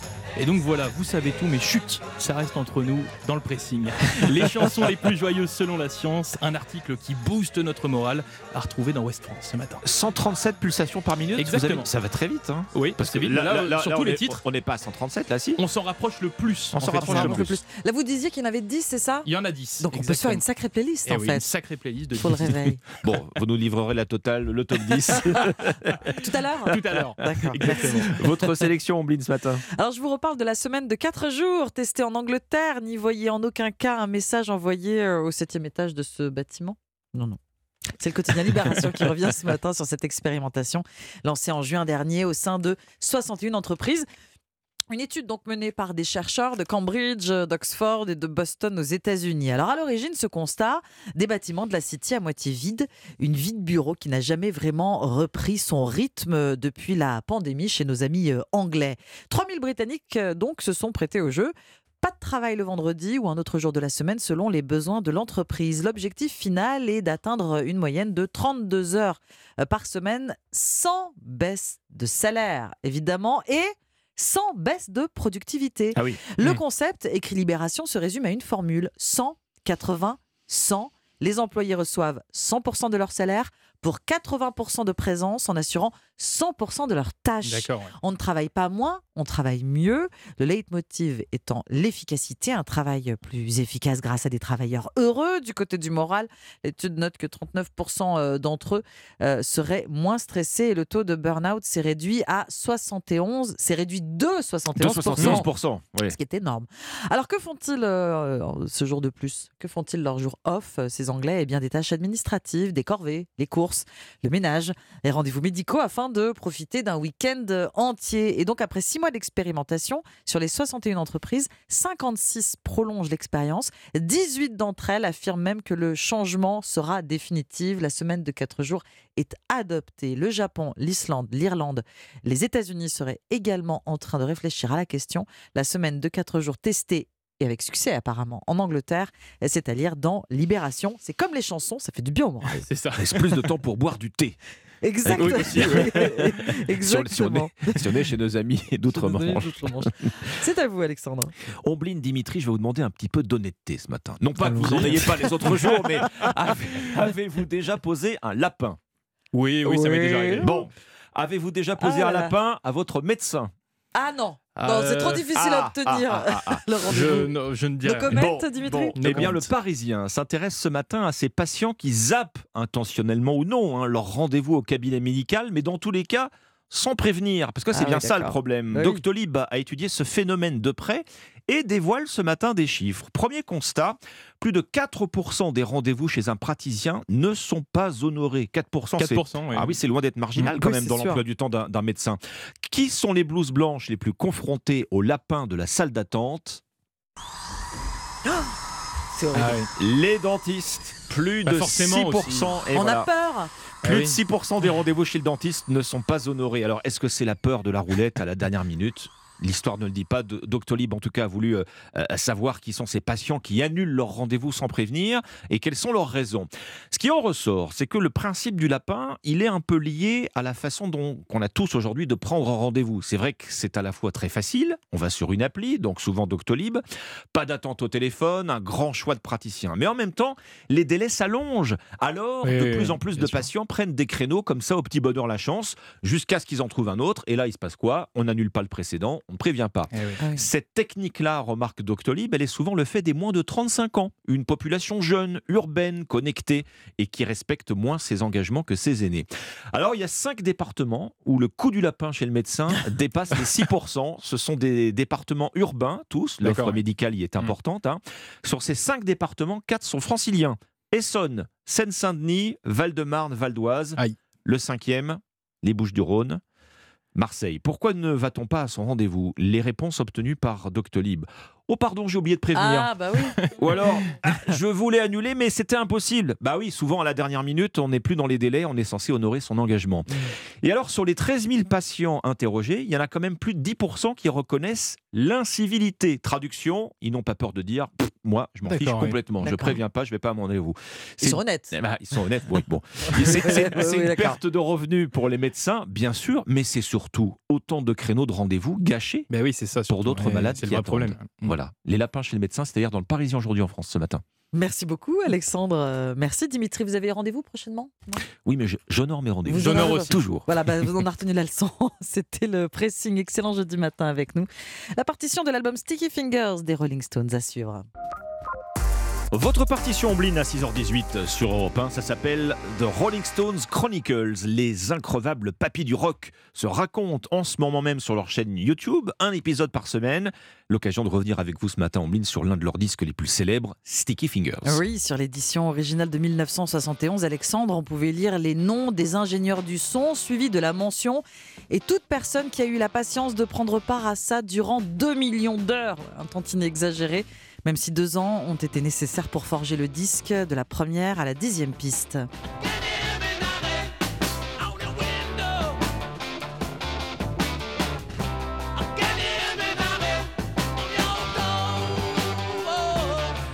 Alors quand les Stones commencent à travailler sur ce Sticky Fingers, euh, c'est pour mieux tourner le dos en fait aux années 60. Oui, à fermer le couvercle sur une période chaotique qui aurait pu euh, leur être fatale. Le décès de Brian Jones d'abord, juste après son éviction, remplacé par le jeune guitariste virtuose Mick Taylor. Et le désastre d'Altamont, ce festival organisé par les Stones, resté tristement célèbre pour le meurtre d'un étudiant afro-américain par les Hells Angels engagés pour assurer la sécurité. L'arrivée des années 70, en fait, c'est pour les Stones euh, l'occasion de prendre un nouveau départ. Hein. Oui, ils lancent leur propre label, Rolling Stones Records, avec comme symbole la fameuse langue et les lèvres rouges.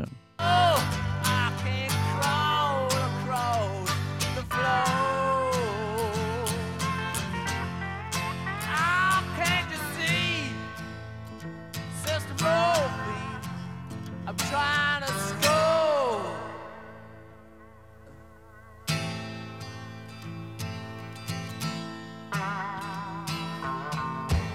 Bon, on sait que les Rolling Stones ont fait du scandale euh, leur fonds de commerce mm. hein, avec euh, Sticky Fingers. Là, il n'y a plus aucune limite euh, dans la drogue et la débauche. La femme, d'abord, objet sexuel, démoniaque, et la drogue, oui.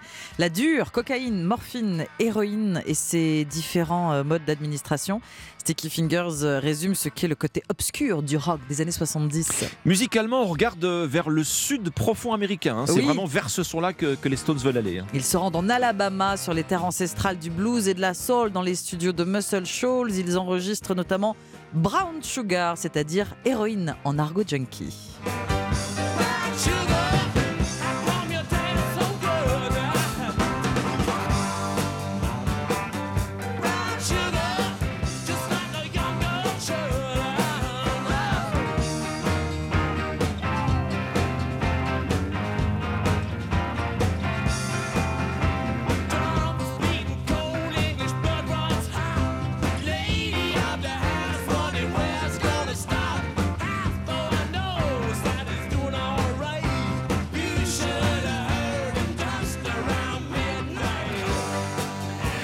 Brown Sugar et le reste, hein, succès foudroyant, immédiat dès la sortie de l'album numéro 1 euh, des deux côtés de l'Atlantique. Et puis la pochette, Sticky Fingers, qui aimante véritablement les regards. Et oui, le scandale rapporte cette pochette conçue par Andy Warhol, cette anatomie masculine moulée dans un jean noir et cette braguette remontée. On dit que le modèle est l'acteur.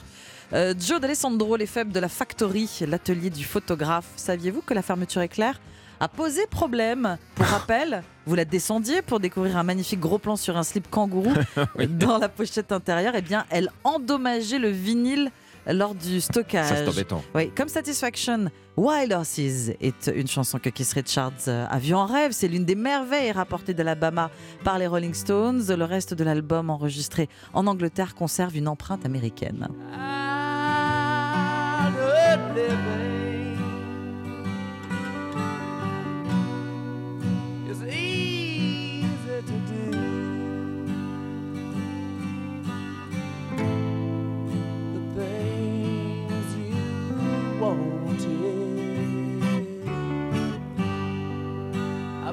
bought them for you. Graceless lady, you know who I am. You know I.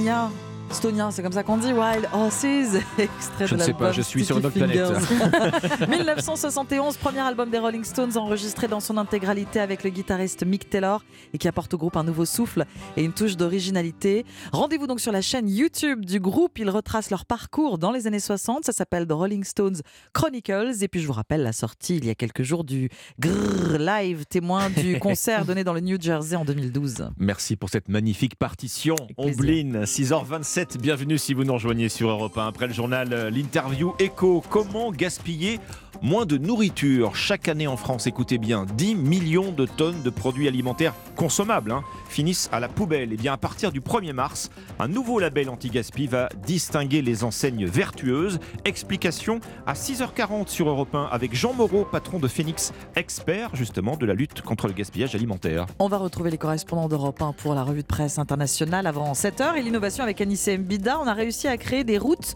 naturellement anti-gel. Europe 1, bonjour. Alexandre Lemaire et Amblin Roche. À la une, d'abord la stupéfaction et l'émotion au lendemain de l'assassinat d'une professeure à Saint-Jean-de-Luz. Collège et lycée lui rendront hommage cet après-midi en observant dans toute la France une minute de silence. 1,99€ maximum, c'est ce que vous coûtera au plus le litre de carburant dans une semaine chez Total Energy qui a décidé de plafonner ses prix à la pompe. À la une également la guerre en Ukraine et les besoins en armement toujours plus importants un an après le début du conflit dans la région de Saint-Étienne. Une usine a dû augmenter sa production avec la hausse des commandes militaires. Reportage à suivre. Et puis cela vous évoquera peut-être quelques souvenirs. La Peugeot 205 fête cette année ses 40 ans. Le journal de 6h30 sur Europe 1, Elam Medjahed. Bonjour Elam. Bonjour Alexandre, bonjour à tous. Le Pays Basque se réveille donc sous le choc ce matin au lendemain du meurtre d'une professeure. L'auteur présumé, un élève de 16 ans, est actuellement en garde à vue. Il a déclaré être possédé, avoir entendu des voix en plein cours hier, devant les yeux de ses camarades, l'adolescent a poignardé au thorax sa prof d'espagnol dans un collège-lycée privé de Saint-Jean-de-Luz. Le récit de Benjamin Peter, correspondant d'Europe 1. Oui, tout s'est passé en quelques secondes. Hein. Inès, qui était dans les premiers rangs de cette classe d'espagnol, a à peine eu le temps de réaliser ce qu'il se passait. D'un coup, euh, l'élève a planté le couteau à, la professeure. il s'est levé très naturellement. Euh, en fait, quand j'ai levé les yeux, il, était debout déjà avec le couteau à la main. Donc, euh, j'ai pas vu comment vraiment il s'est levé, mais il était tranquille. Il n'a pas dit un mot Pas dit un mot. Quelques secondes, 10 secondes. Moi j'ai vu ça et on est parti directement en courant. J'arrive pas vraiment à réaliser ce qui s'est passé, euh, je pensais jamais vivre ça. Comme le veut la procédure de sécurité, Paul et Pachi, qui sont élèves en quatrième, sont restés confinés deux heures dans l'angoisse avec leur professeur. On n'y croyait pas bah, On savait pas quoi faire, c'était irréel. Certains profs ont pleuré. Parce que vous regardez sur vos téléphones ou... Oui, et pour nous c'était écrit qu'elle était morte, mais nos professeurs, enfin en tout cas la mienne, ne voulait pas y croire.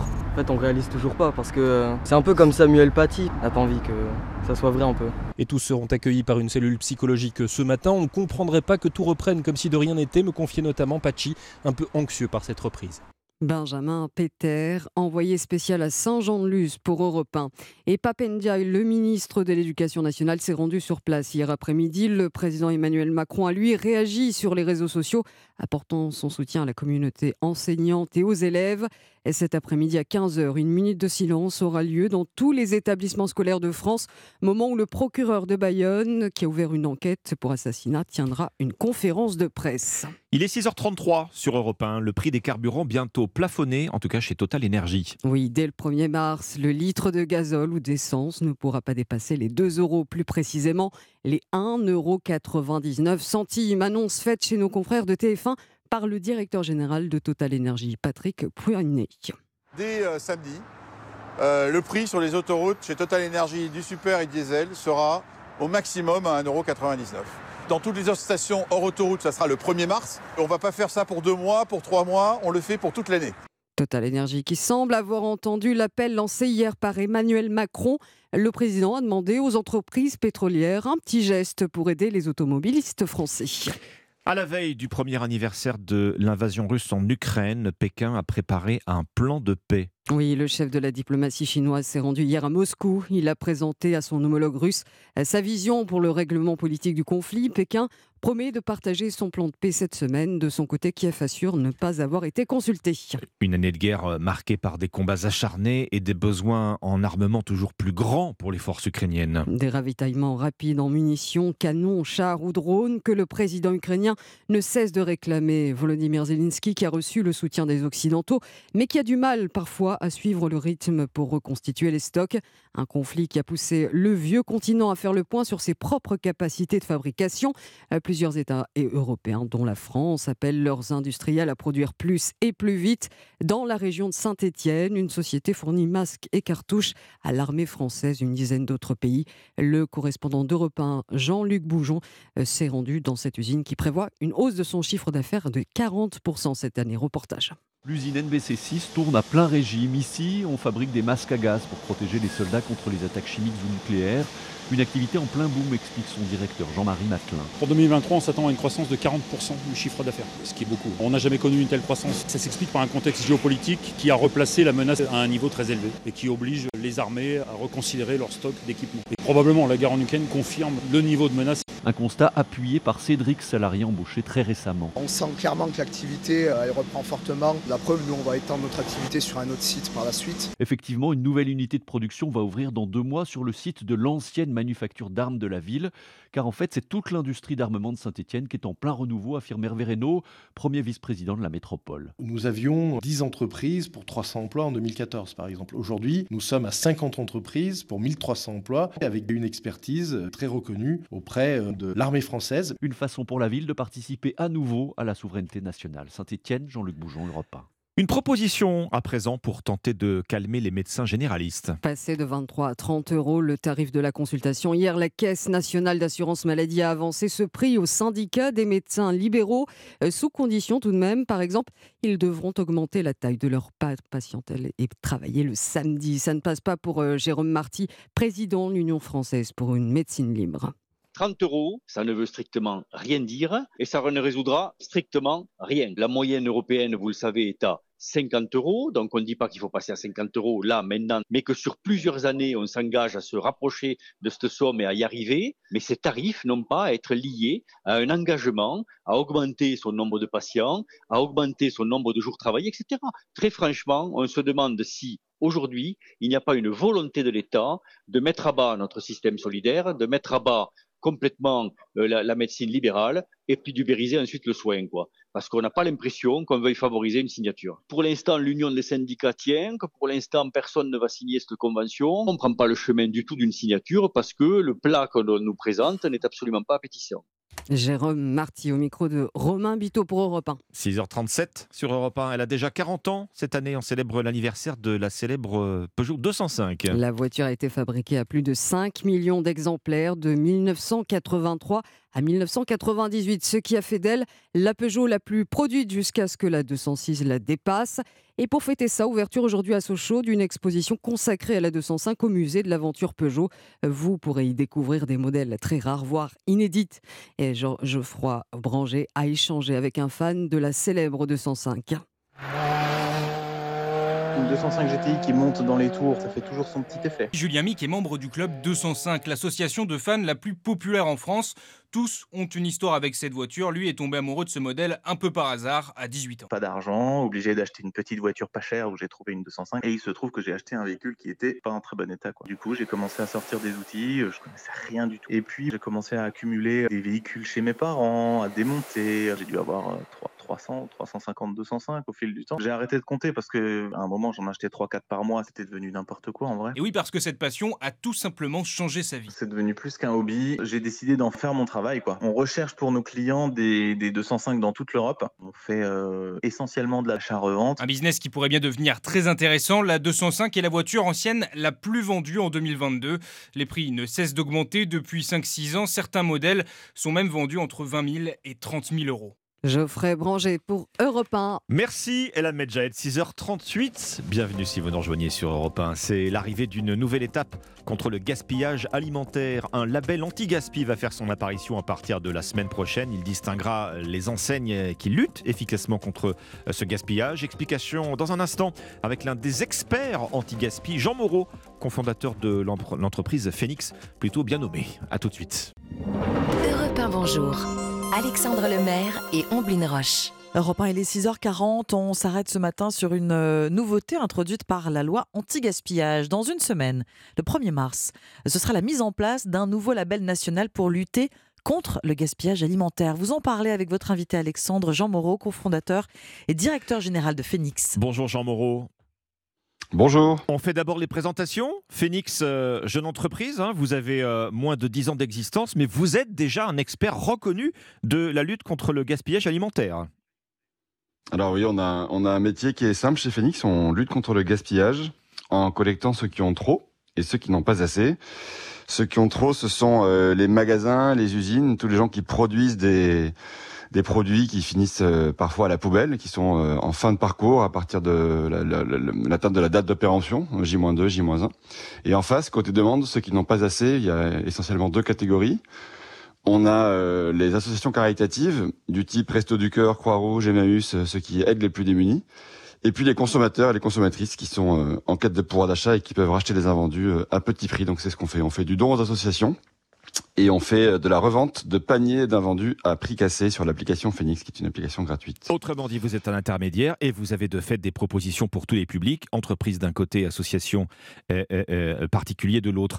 1er mars, dans une semaine donc, le gouvernement met en place un nouveau label anti-gaspillage alimentaire. Vous avez activement participé à son élaboration, hein, Jean Moreau. Oui, on a été consulté. Alors, on fait partie des, des pionniers dans l'anti-gaspillage. On fait partie de ceux qui ont essayé d'ouvrir la voie et de montrer que il fallait donner une seconde vie aux invendus et puis arrêter la destruction, l'incinération, la javelisation. Donc on a été consulté.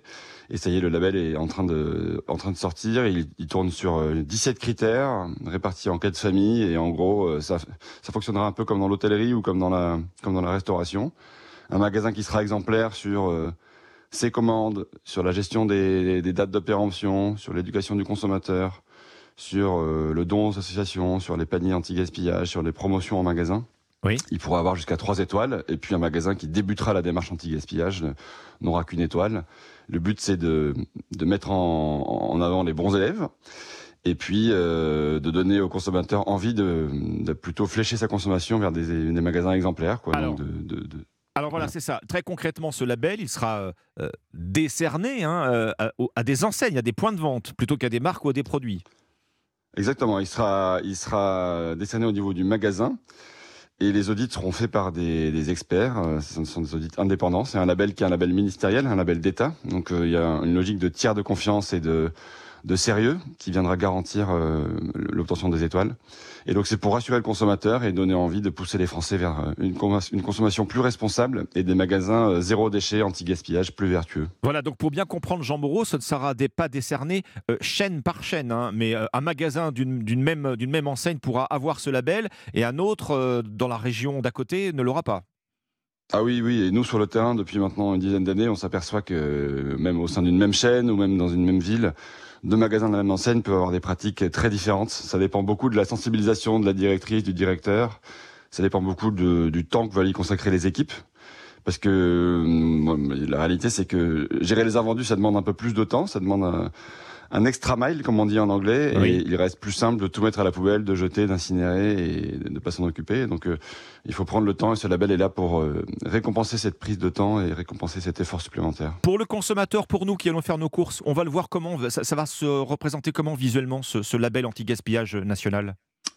Bah encore une fois, ce sera comme sur euh, comme dans l'hôtellerie, ce sera sur la devanture du magasin. Il y aura un gros lab- voilà, il y aura un, gros sticker euh, avec euh, avec une étoile, deux étoiles ou trois étoiles, et puis euh, le logo de la République française et du ministère de la Transition écologique. Bon, on ne part pas de zéro. Jean Moreau, dans la lutte contre le gaspillage alimentaire, depuis 2015, euh, la loi interdit déjà aux enseignes de la grande distribution de, détruire les invendus encore consommables. hein. Oui, et puis là, oui, oui, tout à fait. Et la France a de l'avance là-dessus, donc on peut s'en féliciter, parce que la France est, fait partie des pionnières en Europe à avoir mis un- en place un système de, de loi anti-gaspillage qui interdit la destruction des invendus dans toutes les surfaces de 400 mètres carrés et plus, donc dans n'importe quel magasin euh, de, de petite taille de, de quartier, type un, un Franprix, un Biocop, on peut plus détruire les invendus. On ne peut évidemment que s'en réjouir, mais je vois ce chiffre vertigineux que nous donne l'ADEME. Chaque année en France, hein, 10 millions Mhm. de tonnes de nourriture consommable sont gaspillées. Ça fait quand même 150 kilos par habitant et par an. C'est considérable, Jean Moreau. Bah, C'est considérable et puis surtout c'est c'est triplement absurde. C'est absurde du point de vue euh, environnemental puisque on détruit des produits qui ont encore de la valeur. C'est absurde d'un point de vue sociétal puisque ces produits, euh, comme on fait, pourraient être redistribués à des, à des gens qui en ont besoin, notamment aux plus démunis?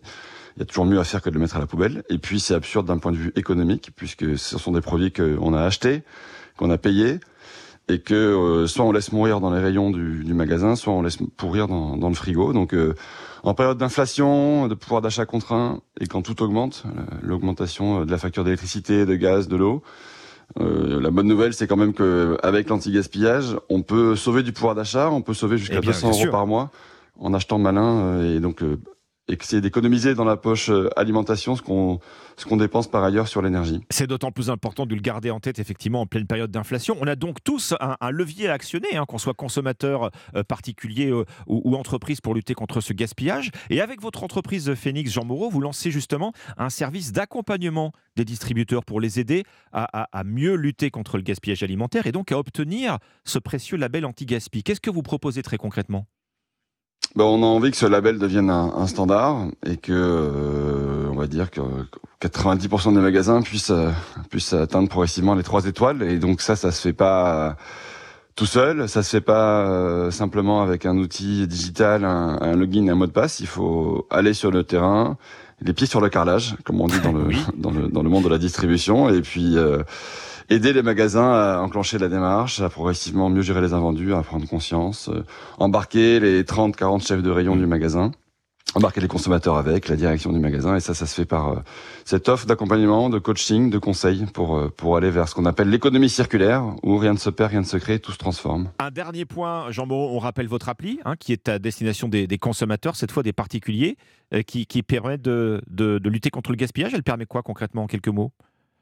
Alors, c'est une application gratuite, disponible sur tous les, sur tous les stores, et en gros, vous la téléchargez. Phoenix, P-H-E-N-I-X. Elle va vous géolocaliser et vous aurez accès à tous les magasins et tous les commerçants autour de chez vous qui, qui promotionnent en fin de journée à moins 50, moins 60 ou moins 70% les invendus euh, de la journée. Et donc, euh, vous pouvez comme ça euh, faire à la fois un geste pour la planète, un geste pour vos commerçants de quartier, en leur donnant un petit coup de pouce, et, euh, et vous euh, à faire des courses à, à moitié prix. Et donc, on estime que sur un mois, on peut économiser jusqu'à 200 euros. Soit à peu près un peu plus de 2000 euros à l'année, ce qui fait quasiment un- un 13e mois. Quand on, quand on Eh consomme oui. anti-gaspi et malin, on, on s'y retrouve. euh, De totalement. belles économies à la clé et tout le monde y gagne. Merci Jean Moreau, cofondateur et directeur général de Phoenix, spécialiste de l'anti-gaspillage alimentaire. Merci à vous. Merci à vous. Europe 1, il est 6h48.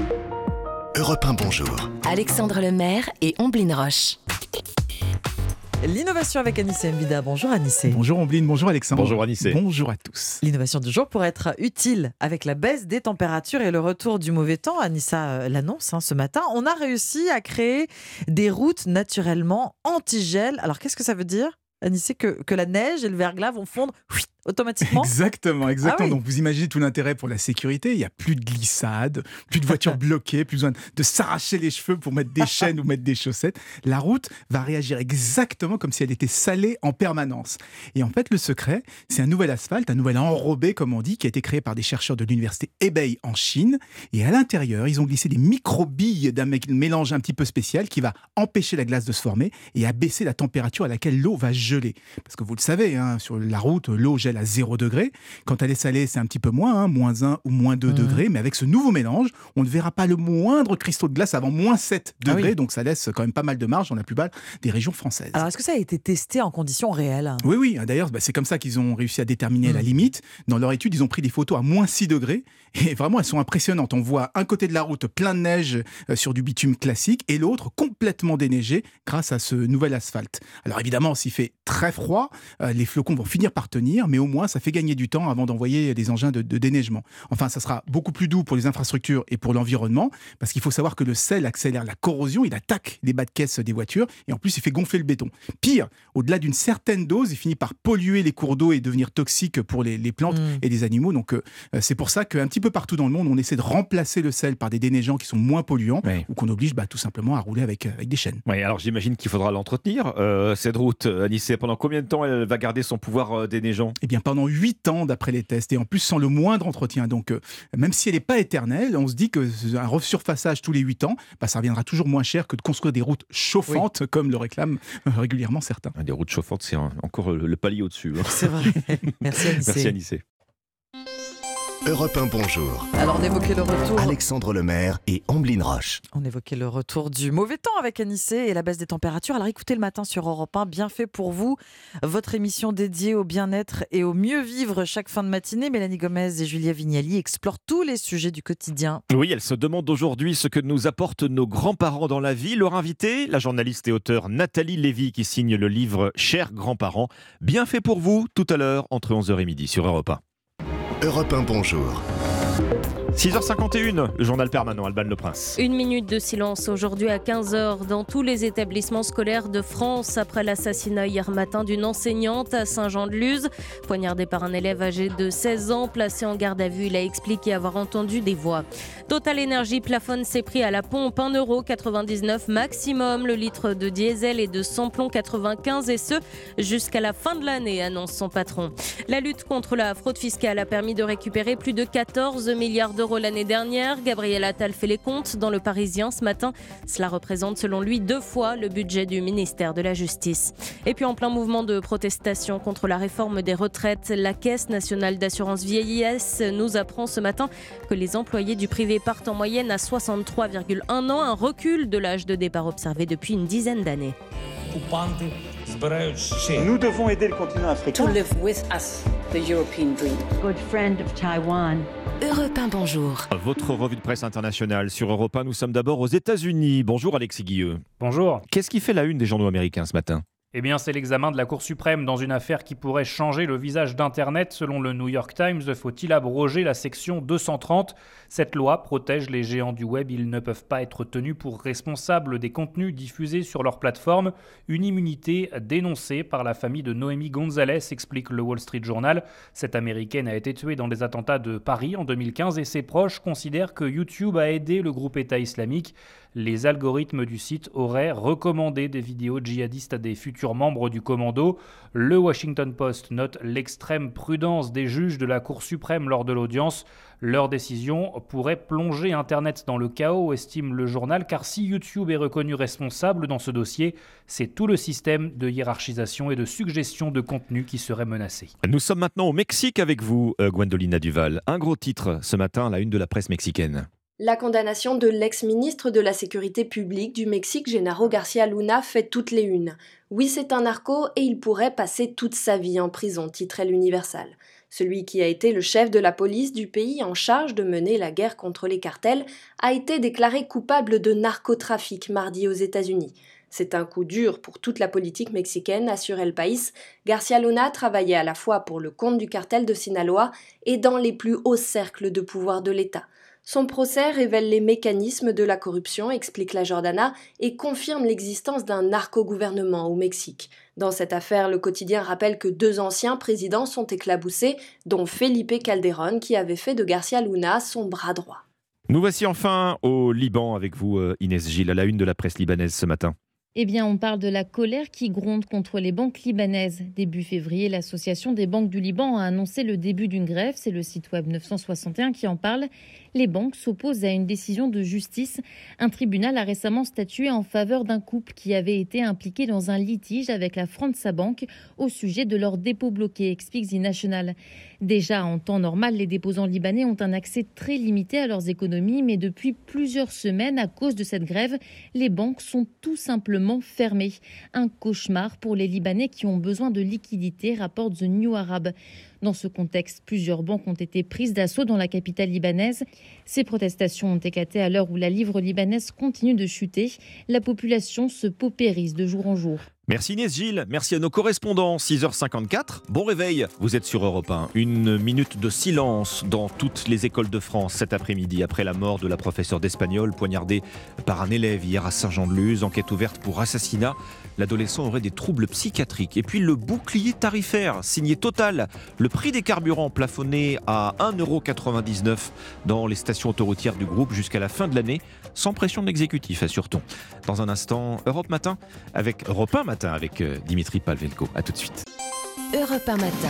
Il est 6h57, excellente matinée à l'écoute d'Europe 1. Et avec Dimitri Pavlenko. Bonjour Dimitri. Bonjour Alexandre Lemaire, bonjour Oblin Roche, bonjour, Bonjour. bienvenue chers auditeurs.